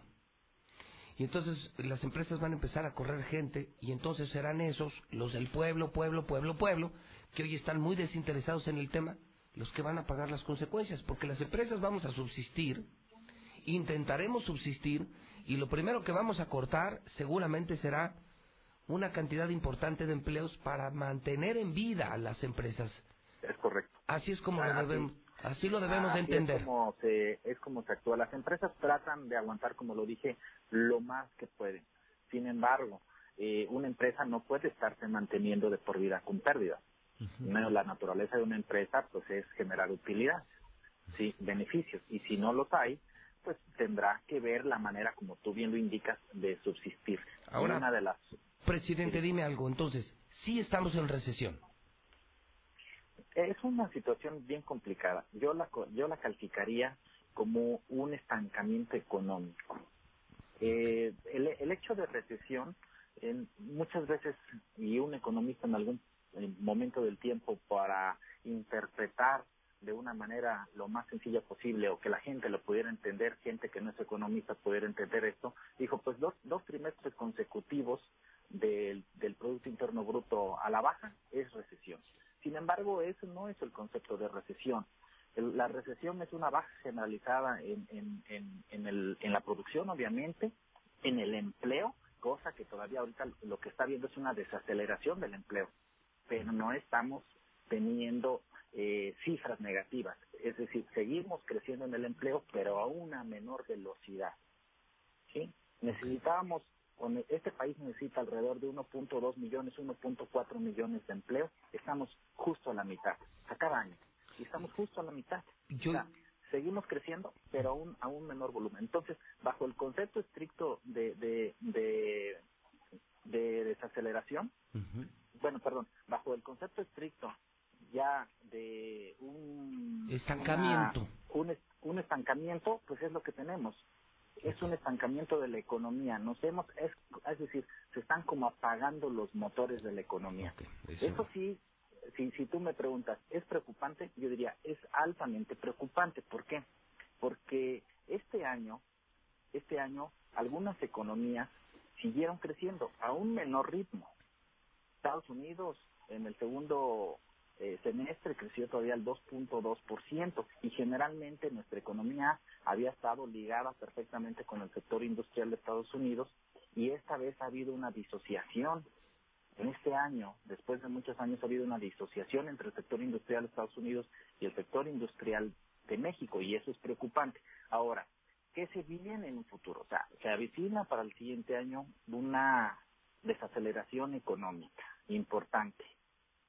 Eh, la fase del ciclo económico, como lo hemos dicho, no puede mantenerse en su fase expansiva por siempre. Por eso hay ciclos económicos. Y el siguiente año viene una desaceleración de las economías de todo el mundo. Y si este año, pese a que economías como Estados Unidos, a la cual está ligada nuestra economía ampliamente, crecieron y nosotros nos estancamos, imagínate qué va a suceder cuando el siguiente año entremos ya en una fase de desaceleración de la economía mundial y pues nosotros con estas condiciones. Ahora, ¿qué sigue? ¿Qué sigue para México? Por ejemplo, nosotros cuando eh, como Colegio de Economistas a principios de año nos preguntaron en enero, nos preguntaron eh, cómo ven la situación de, del, de la nueva administración. Y nosotros lo dijimos muy claro como Colegio de Economistas. Dijimos, la principal tarea de este gobierno es mandar señales claras de certidumbre. ¿Para qué? Pues para que las inversiones puedan fluir y que se pueda generar eh, empleo, que se pueda generar consumo, una fortaleza del mercado interno y que la economía, pues bueno, si bien no habíamos crecido a las tasas, a los ritmos que se deseaba eh, o que se han deseado por siempre, ¿no? Arriba del 5, del 6%, eh, teníamos tasas del 2.4, del 2%, por, del 2%, del 2.8 como máximo. Pero aquí lo importante es que veníamos creciendo. Ahora nuestra economía está estancada, o sea, tenemos así, cero crecimiento. Muy bien, entonces la recomendación en ese entorno es al que es trabajador y que nos está escuchando que no le juegue al valiente, no hay más oportunidades. Es decir, hay que cuidar la chamba como perros, hacerse indispensables para la organización presidente de tal manera que cuando se haga un recorte no nos volteen a ver a nosotros. Eso se los digo a los trabajadores, porque porque tristemente va a pasar, mucha gente se va a quedar sin chamba y creo que los que van a salir presidentes son los que menos sirven para las empresas. Pues mira, eh, tú como empresario finalmente si tienes que tomar decisiones difíciles, porque tú lo sabes, eh, como empresario es bien difícil despedir gente. Pues sí, pero te vas y te deshaces... ¿A quién, a quién, te a quién volteas a ver? Pues a los más malitos. A los que son, que son menos productivos, que son de esa manera. mamoncitos, que llegan tarde, que son improductivos, que se sienten indispensables y que no lo son. Y pues sí, son, empiezas a recortar, a recortar. Y la otra, además de cuidar tu chamba, cuida tu dinero. No es momento de endrogarse, presidente. Yo, yo lo que creo es que eh, tampoco podemos eh, frenar a la economía, ¿no? Es muy importante en la economía generar confianza. Y la confianza, eh, yo creo que lo más importante aquí, que la confianza primaria, vamos a llamarlo de esta manera, la tiene que generar la Administración Pública Federal. Y desgraciadamente, y no es que uno en realidad esté criticando las acciones eh, del gobierno federal. Sin embargo, hay acciones que, que han sido mal tomadas. Hay que reconocerlo. Nosotros queremos que al gobierno federal, al gobierno estatal y a los gobiernos municipales les vaya bien. Porque si les va bien al gobierno federal, a los estatales, a los municipales, es obviamente tú como empresario vas a tener certidumbre, las reglas claras del juego, va a funcionar mejor la economía, sabes eh, con certeza si invertir o no invertir y, y bajo reglas claras. Eso es muy importante, las reglas claras del juego.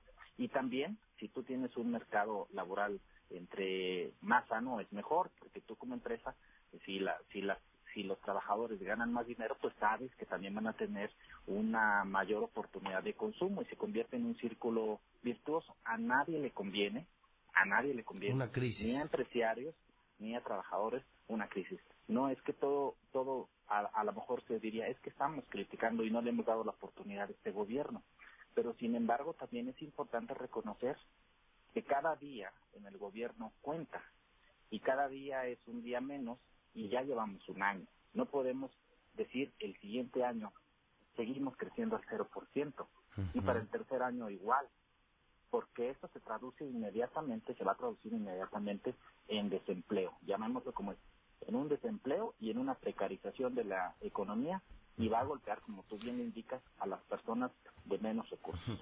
Por último, y a ver, ya que entramos un poquito en este terreno un poquito más escabroso, presidente. Los que más defienden este gobierno son los chairos. Y los que más están en riesgo de ser más pobres con esto son justamente los chairos. Yo te pregunto, a un año de distancia en economía, ¿este gobierno lo está haciendo bien o lo está haciendo mal?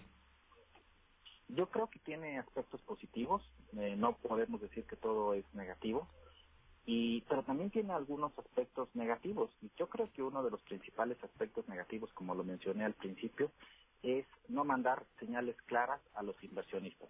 Creo que uno de los principales errores de esa administración fue cancelar el aeropuerto de la Ciudad de México. Había muchas inversiones privadas ahí también se, se canceló, creo que fue por más por una cuestión de capricho que por una cuestión eh, técnica, y eso mandó señales eh, ambivalentes a, a, las inversiones internacionales, y eso ha venido perjudicando eh, la generación de más inversión extranjera, incluso los propios inversionistas mexicanos, a pesar de que se reúnen con el presidente, pues no están invirtiendo, están guardando su dinero para un mejor momento. Entonces, aquí esto de qué es lo que se ha hecho mal, desde mi punto de vista, lo primero fue eh, mandar esas señales equivocadas con la cancelación del aeropuerto eh, de la Ciudad de México. Ha habido algunas otras situaciones también que tienen que ver con materia de política social, por ejemplo, cancelar el, el seguro popular, echar para atrás ese primer paso de la reforma educativa, que finalmente no era una reforma educativa, era una reforma laboral. Sin embargo, pues era como un primer paso para establecer un mejor modelo educativo, porque recordemos, o sea, eh, ¿qué es lo que nos tiene en esta situación como país? Pues básicamente los pilares de, de, de una nación es un sistema educativo de calidad, cosa que no tenemos en este país, un sistema de salud de calidad y universal, cosa que tampoco tenemos eh, en este país. Y el Seguro Popular de alguna manera subsanaba, porque recordemos, eh, las personas que trabajan eh, para un patrón, pues tienen derecho a recibir un seguro social. ¿sí? esa cobertura. Pero desgraciadamente hay muchas personas que trabajan para empresas formales que no están asegurados. Pero también hay algunas otras personas que trabajan en mercados informales totalmente y el seguro social, perdón, el seguro popular era una salida para para es, tener pues lo más cercano a un sistema de, de salud eh, eh, universal. Y la otra parte pues es tener un mercado laboral sano. Entre más y mejores empleos se generen, pues bueno, la, una población tiene más oportunidades de desarrollarse eh, como primero como persona, como eh, célula familiar y tener acceso incluso al esparcimiento. Y en México, desgraciadamente, eh, estos pilares, como te comento, pues están muy endebles. Muy bien, pues presidente, no sabes cuánto agradezco mucho una voz especializada sobre el tema. Todo, todo el mundo habla de economía. Todo el mundo habla de economía y lo peor es que muchos de economía no saben absolutamente nada. Presidente, eres muy amable. Te agradezco. Hasta luego. Gracias, es el presidente de los economistas. Bueno, yo, yo lo que me quedo es estancamiento. Eh, el país no avanza económicamente. No hay mensajes de confianza. Sí, vemos a Slim y vemos a muchos cerca del presidente, pero no están invirtiendo, tienen el dinero guardadito. Y si tú eres trabajador, escúchame. Cuida tu chamba. Chingale. Porque si la pierdes, no vas a encontrar otra chamba. ¿Quiénes vamos a mantener, y me incluyo, quiénes vamos a mantener nuestra chamba? Los que somos número uno, los que trabajamos demasiadas horas y los que somos importantes para las empresas. Los que son del montón van a pelar. Los que vienen a calentar una silla van a pelar. Porque no nos sirven a los empresarios, nomás nos cuestan. Y son a los primeros que vamos a recortar. Se viene, y ya aquí traemos un desempleo del 4%, ¿eh? Así es que, señoras y señores, cuiden su chamba. Denle gracias a Dios. El trabajo es una bendición. No, no se quejen. No maldigan la mañana, la jornada, el empleo, por el amor de Dios. Y no hablen mal de su patrón. Denle gracias a Dios. Como yo le doy todas las mañanas, de que estoy sano y de que tengo un empleo. Y tengo con qué darle de comer a mi familia. Yo sí soy muy agradecido, pero muy agradecido. Pero no solo lo digo, lo hago, lo hago, lo hago todos los días. Y así le doy las gracias a mi patrón, siendo el número uno, siendo rentable, productivo, haciéndole ganar dinero. Así es como te conviertes en un empleado leal. Llegamos a usted por cortesía de Star TV, la nueva televisión de México. Ahorita en tiempos de crisis ya no tienen su dinero. En el cable y en otras antenas les están cobrando una fortuna, no sean tontos. Ya hay una empresa que tiene más canales, mejores canales, y solo cuesta 169 al mes. 169 al mes. 169 es Star TV.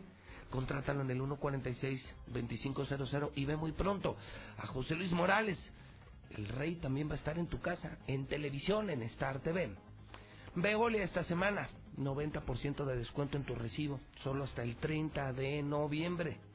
La Viquina es el mejor restaurante de Aguascalientes en Colosio, en Plaza Arcos Campestre. Móvil, si hoy vas a poner gasolina que sea móvil, dura más.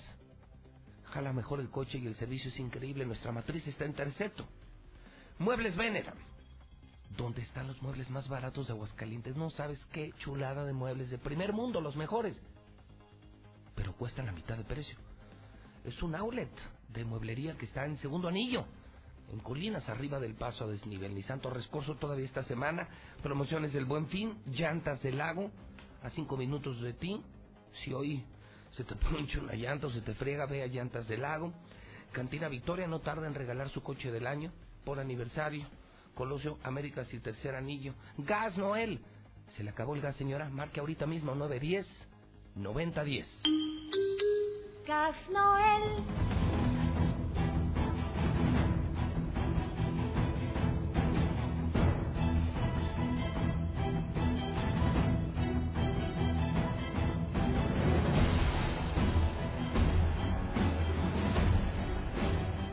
Son las 9.17 hora del centro de México.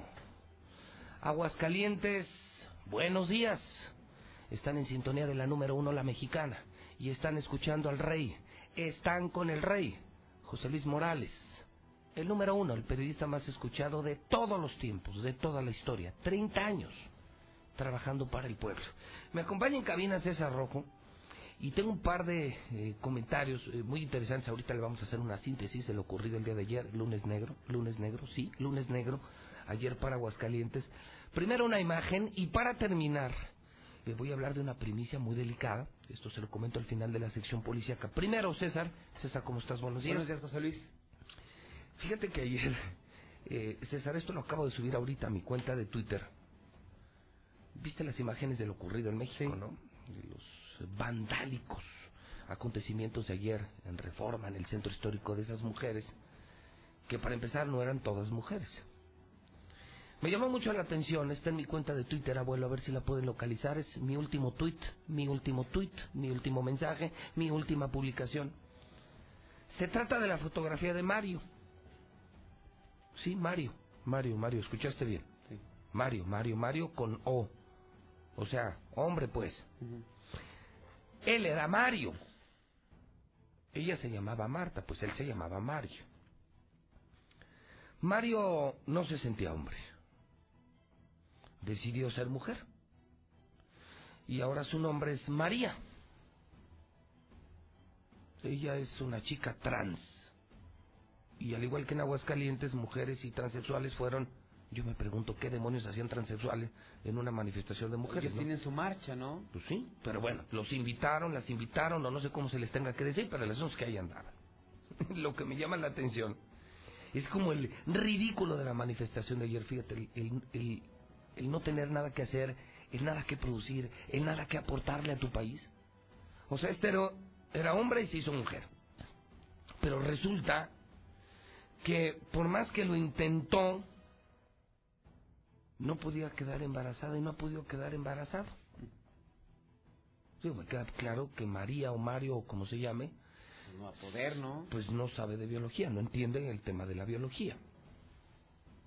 Pero el asunto es que ayer salió a las calles. El asunto es que ayer María o Mario, este transexual, que no sé qué demonios hacía con los vándalos de la Ciudad de México, o las terroristas de la Ciudad de México, o estas delincuentes que hicieron tanto daño en la Ciudad de México y que lo han hecho tantas veces y nadie las castigue, nadie las persigue, resulta ser que se sumó a la marcha Mario o María. Y el caso es que, aunque no entiende de biología y sabe que nunca va a quedar embarazado, pues no hay hombre que se embarace.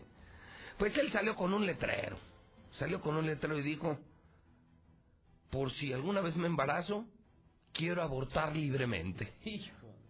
O sea, qué mamada, qué mamada, qué mamada. Es un homosexual. no, o sea, es sin sentido, ¿no? O sea, más dan por... Pinche bueno para nada, pinche delincuente, aragán, argenudo, que como no tiene nada que hacer, pues se fue a la manifestación y pide el aborto legal, mira pidiendo el aborto, en la marcha de ayer, pidiendo el aborto legal. Para chicas trans. Para chicas transexuales. No mames, Mario, tú no te puedes embarazar, pendejo. Eres hombre. No, no puedes procrear. Imagínate que hay mujeres que no pueden. No, no, es una falta de respeto, ¿eh? César es un homosexual. Es un bueno para nada Mario que se hizo María. Y el estúpido que, no entiende de biología, ayer salió a la marcha para pedir aborto legal para las chicas transexuales. No seas pendejo, Mario. O sea, ¿cómo se te ocurre pedir aborto para transexuales? Vean nomás esta mamada. Vean la clase de mexicanos que salieron ayer. O sea, un transexual pidiendo aborto. Si no se pueden embarazar. Pendejo y mil veces pendejo. O sea, para que ves el ridículo. Este, este este transexual, porque ya si les dices maricón creo que ya se ofenden. se ofenden. Se ofenden. Entonces este transexual que no entiende de biología, pues que alguien le diga que no puede tener hijos, pero ya está pidiendo el aborto.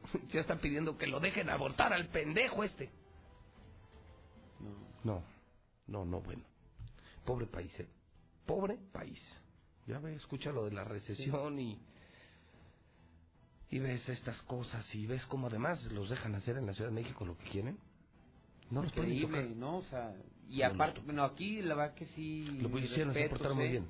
Se portaron muy bien. Poca gente, habrá que decir, muy poca convocatoria. De, o sea, muy poca convocatoria. Pues creo que eran 100, ¿no? Sí, a lo mucho. pero, pero pues tranquilas, ¿no? Lo que sí insisto es que hacían los transexuales ahí. No, y aparte... Son hombres, son hombres, son hombres, son hombres. Que se sientan mujeres es otra cosa, pero son hombres y mi absoluto respeto. Pero hasta ahí. Pero ya ser transexual y estar pidiendo que te dejen abortar.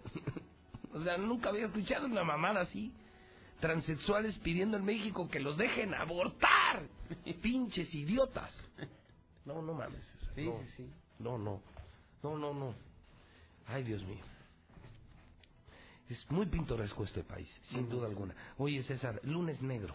Lunes negro amanecimos horrible, anoche, anochecimos horrible. Tú tienes la crónica del día. Así es, José. Vámonos con el intento de ejecución en contra del vampiro. El terror, así lo conocen como de la Martínez Domínguez. Y la verdad, la historia también, ya cada vez se presentan cada vez historias más eh, extrañas aquí en Aguascalientes.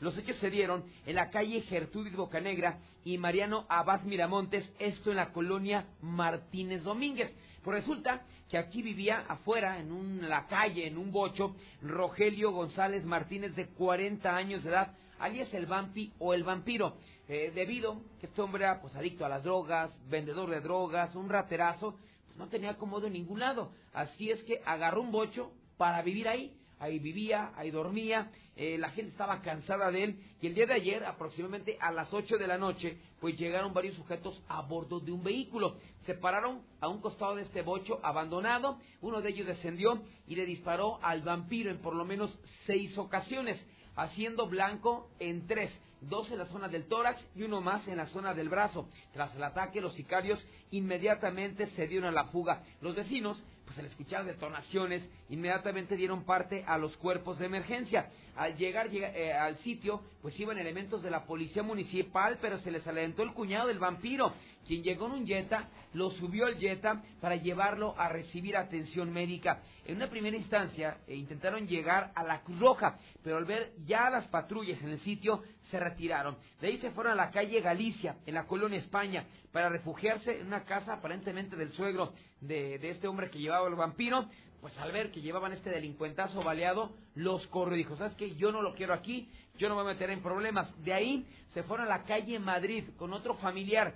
Pues al ver al vampiro lesionado, no lo quisieron recibir tampoco y mejor se retiraron del lugar. Hasta el momento se desconoce dónde está el vampiro, si sigue muerto, si sigue vivo, pero no se ha ubicado a ese sujeto que cabe mencionar tenía dos meses que había salido del cerezo por delitos contra la salud, tenía cerca de 100 ingresos al cerezo por diferentes delitos, lo conocían como el terror de la Martínez Domínguez, en lugar se encontraron casquillos percutidos de 9 milímetros, así es que pues sigue la narcoviolencia. Y ahora nos vamos con el ejecutado que ayer le dábamos en vivo sobre Avenida Ayuntamiento. A este hombre prácticamente lo masacraron a puñaladas, le arrancaron la oreja, le enterraron el cuchillo en la cabeza, le hicieron lesiones en el cuello, en el tórax, fue brutalmente asesinado. Este hombre pues ya fue identificado plenamente por las autoridades, se llamó Alberto Mendoza, contaba con 30 años de edad, lo que se logró establecer que este hombre fue asesinado, no exactamente en el sitio donde lo dejaron, porque ahí lo,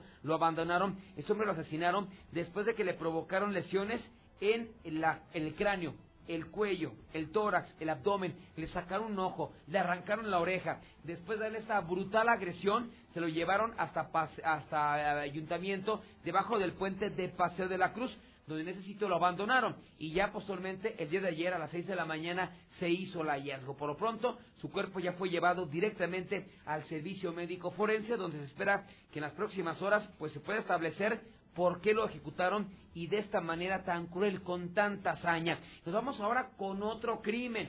Este, pues, es un pleito entre bandas. Este se registró allá en la, en la zona del Salto de Ojo Caliente. El pasado domingo por la noche se celebró en esta zona habitacional, pues, una fiesta en un salón de, para, para las mismas y, pues, aparentemente estaba reunido un grupo de una banda ahí de la zona cuando llegó otra banda. Pues esto provocó en la madrugada del día de ayer pues una sangrienta riña campal, estando lesionado Juan José Martínez de 22 años de edad. Él, pues al verse lesionado, eh, con uno de sus amigos en un vehículo llevó al hospital Tercer Milenio, donde horas después falleció. Según lo que se logró establecer, este hombre fue, le perforaron en la zona del tórax, un órgano vital, mientras que el asesino no ha sido ubicado. A él ya lo estaban velando el día de ayer en esa zona de la calle Francisco Villa, en el Salto de Ojo Caliente, y llegaron de manera increíble quienes lo habían matado para realizar detonaciones y amenazar al resto de la banda. Obviamente no hubo detenidos. Y nos vamos ahora a Encarnación de Díaz, Jalisco, porque pues esta zona está que arde. Han aparecido cabezas humanas, cuerpos humanos. Los hechos se dieron exactamente en dos puntos distintos, en dos puntos diferentes, donde fue hallada una cabeza humana, eh, también fue hallada bolsas de plástico con restos humanos. El primero de ellos se dio sobre la avenida Cristeros de la colonia El Mosaico, allá en la zona pues resulta que unas personas iban iniciando actividades y al pasar eh, por eh, una, construcción, un terreno eh, afuera de un portón, pues vieron unas bolsas negras, un, algún mensaje, decidieron acercarse y confirmaron que se trataba justamente de una cabeza humana. Ya posteriormente fueron localizados estos restos humanos sobre la calle Tundra, en la misma colonia El Mosaico, donde pues incluso hasta dejaron un narcomensaje. Lo pronto los cuerpos, pues ya, ya de estos ejecutados, las cabezas, fueron llevadas directamente al servicio médico forense. Nos vamos ahora del otro lado, ahora en la carretera 70 Oriente, porque localizaron cinco fosas clandestinas en la carretera Aguascalientes-Ojuelos. En su interior había ocho cuerpos. Los hechos se dieron en la comunidad del Chayotillo, que justamente es de Ojuelos hacia la zona de Aguascalientes. Ahí las investigaciones llevaron a las autoridades de Jalisco, donde encontraron cinco fosas clandestinas y ocho cuerpos. Dos de ellos estaban descuartizados. Hasta el momento se desconoce las identidades de las víctimas, pero aquí en Aguascalientes y la región está prácticamente que arde. Una mujer podría ser la nueva líder del cártel Jalisco Nueva Generación. Extra, extra, extra. El cártel Jalisco Nueva Generación es al día de hoy la organización criminal más peligrosa de México, incluso a nivel mundial. Sobre su líder, Nemesio Ceguera, el Mencho, pesa hoy una recompensa, César, amigos de la mexicana, de más de 10 millones de dólares. Ante la posibilidad de que el Mencho pueda ser aprendido en cualquier momento, hoy en redes ya se vislumbra un nuevo escenario en la sucesión de liderazgo del cártel. Uno de ellos es que Jessica Joana Oseguera González, hija del Mencho, y de Rosalinda González Valencia quede al cargo de la organización. Nació el 23 de julio de 1986. Es mexicoamericana. Es licenciada en Mercadotecnia de la Universidad de Guadalajara en Jalisco. Jessica Joana es una incógnita para las autoridades norteamericanas y mexicanas. Solo hay pocos datos sobre sus actividades criminales. De hecho, no hay fotografías de ella salvo esta que tenemos en el Facebook, que era una bebé.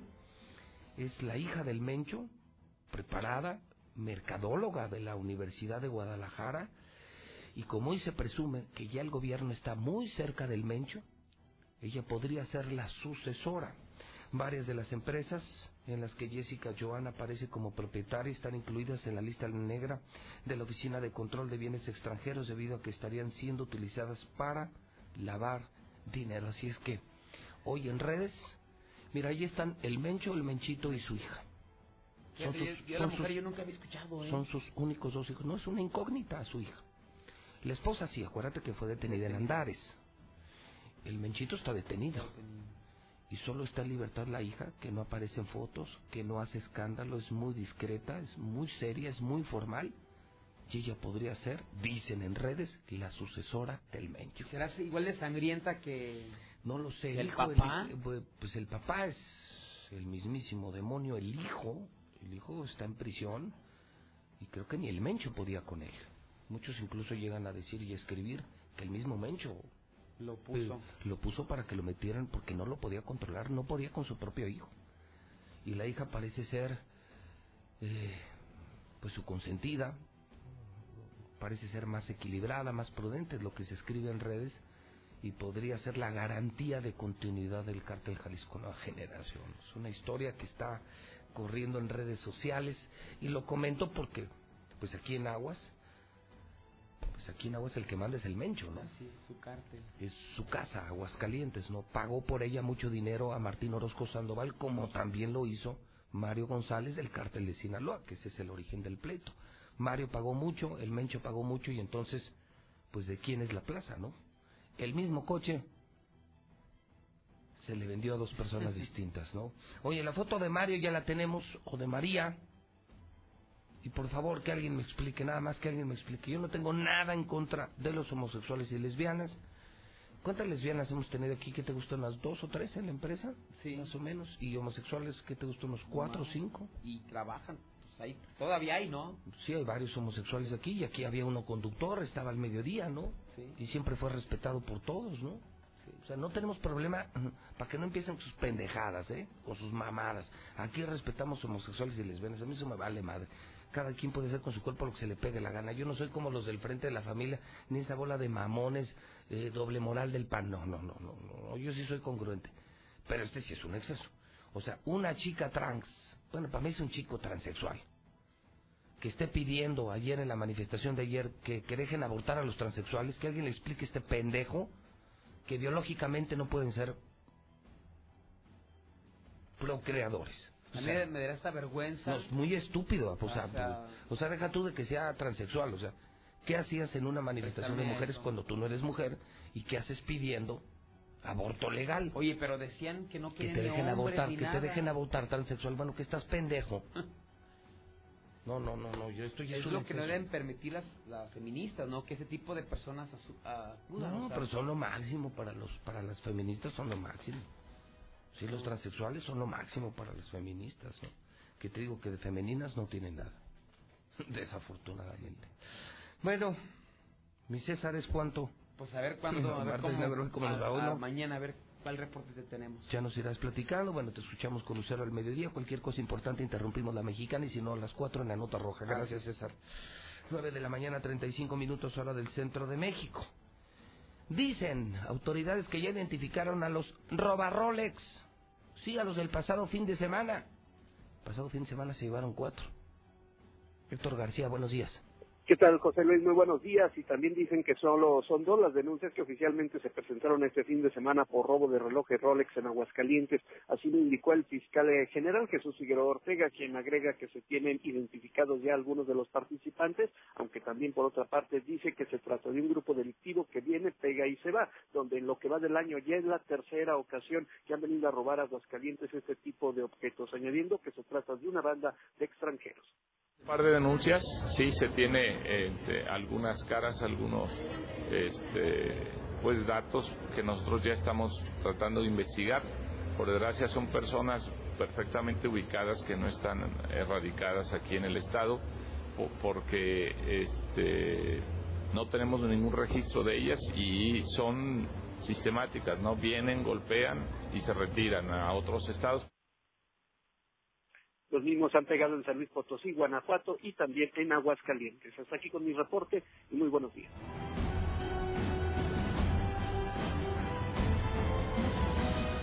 ...936... El gobernador de vacaciones. ¿Cuál gira? Son puras mentiras, puras mentiras, pura fiesta, puro alcohol, puros negocios. Mientras el gobernador anda de fiesta, la única que dio la cara ayer, Tere Jiménez. Tere Jiménez, de esas grandes excepciones que sigo haciendo de los partidos políticos. De las muy pocas buenas panistas que quedan. De los pocos buenos hombres y mujeres que quedan en el PAN. Hoy que hablamos de mujeres, aquí está un gran ejemplo de una mujer que no vandalizó, de una mujer que destacó por su preparación, por su formación y por su humanidad. En medio de la crisis de seguridad, cuando el culpable anda de vacaciones, la única que dio la cara, Tere Jiménez. Marcela González, buenos días. Muy buenos días, José Luis. Buenos días, auditorio de la Mexicana. Por la presidenta municipal de Aguascalientes, Tere Jiménez Esquivel, abordó este tema de los serios problemas de inseguridad que se han presentado en Aguascalientes y anunció que se va a reforzar el patrullaje en las calles de la ciudad. Dijo que se pondrá especial atención en los alrededores de instituciones educativas y para ello adelantó que antes de que concluya este año se contará con 160 nuevas patrullas. Destacó que es una inversión muy importante, sin embargo se van a hacer los esfuerzos que sean necesarios para que la gente sienta una mayor vigilancia en las calles de la ciudad. Vamos a seguir trabajando de la mano con la ciudadanía este, vamos a seguir reforzando. Ya estamos por la compra de 160 patrullas para que tengamos este patrullaje en cada una de las escuelas, en las colonias, este, y que podamos reforzar la seguridad. ¿Este tipo de personas que están cometiendo estos delitos son bandas? Bueno, generalmente cuando hay este tipo de situaciones y, y cuando los agarran, por ejemplo, este, las últimas personas que estuvieron haciendo aquí algún tipo de situaciones fueron personas que eran colombianos, que eran este, de otro lado, no eran de aquí de Aguascalientes y generalmente cuando son de este tipo de situaciones pues son gente que, que no es de aquí. Pero bueno este nosotros estaremos trabajando este y trabajando de la mano con fiscalía este con, con la coordinación que tenemos este con la federación y el estado y el municipio y bueno pues reforzando cada una de las áreas hay la reacción de la presidenta municipal, quien destacó que es lamentable la llegada recurrente a Aguascalientes de bandas foráneas que vienen únicamente a delinquir, por lo que en el caso de la policía municipal hará la tarea que le corresponde, que es en el sentido de fortalecer la prevención. Es mi reporte. Muy buenos días.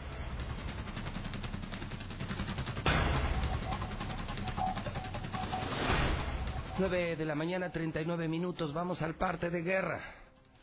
¿Qué es lo que realmente está pasando en México? Adelante, Lula Reyes, buenos días. Gracias, Pepe, buenos días. En Xochimilco hay un cuerpo de mujer policía de la Ciudad de México. El cuerpo de la oficial Elizabeth Bautista fue localizado en la colonia San Lorenzo.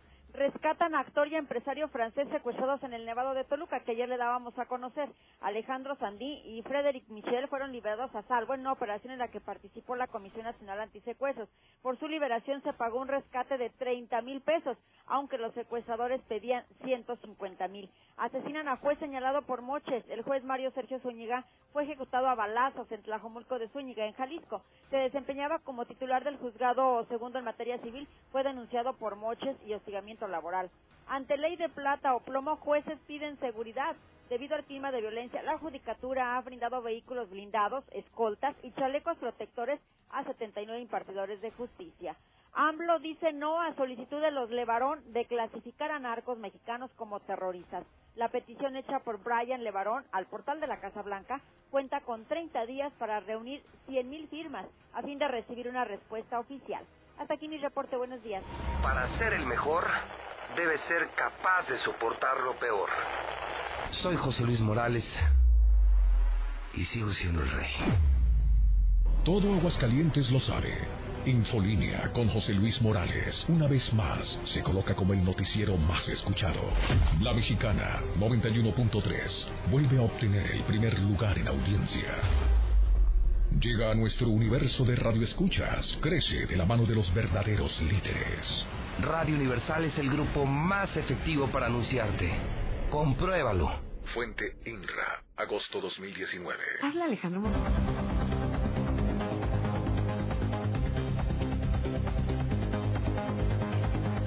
aquí a través del 91.3 ya están definidos los horarios. Santos Monterrey se va a jugar jueves y domingo. León ante Monarcas Morelia miércoles y sábado. Tigres ante América, la rivalidad o la llave, la eliminatoria que le interesa a muchos jueves y domingo, atención, jueves y domingo, y Gallos ante Necaxa también se va a jugar miércoles y sábado. Además, a través de Star TV, hoy es martes de Champions, dos buenos partidos el día de hoy, ¿eh? la Juventus ante el Atlético de Madrid y el Real Madrid ante el Paris Saint Germain, los duelos que destacan. Y me acompaña aquí en el estudio Alfonso Martínez de Isagenix, que hay pues un ofrecimiento importante para toda la gente de la mexicana. Alfonso, buenos días, te escuchamos. ¿Cómo estás, Zuli? Sí, la, seguimos este, aportando aquí al a la nutrición, a la salud, a tomar el control realmente de tu vida, a que realmente no te sigas achacando que te falta energía, que te falta fuerza, que, que sientes, ya te sientes viejo. Todo ese desecho tóxico que te está lastimando. O sea, siempre tienes que pensar que tu mejor combustible sea lo que estás comiendo.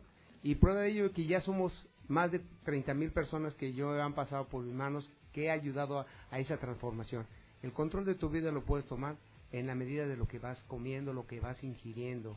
Y ese es el reto nueve, nace de aquí, nace de aquí Aguascalientes, de empresarios de aquí de Aguascalientes. Y realmente es un orgullo saber que es una tierra de gente buena, pero de gente altamente nutrida. Para eso estamos regalando un estudio, Zuli, que es este absolutamente gratis.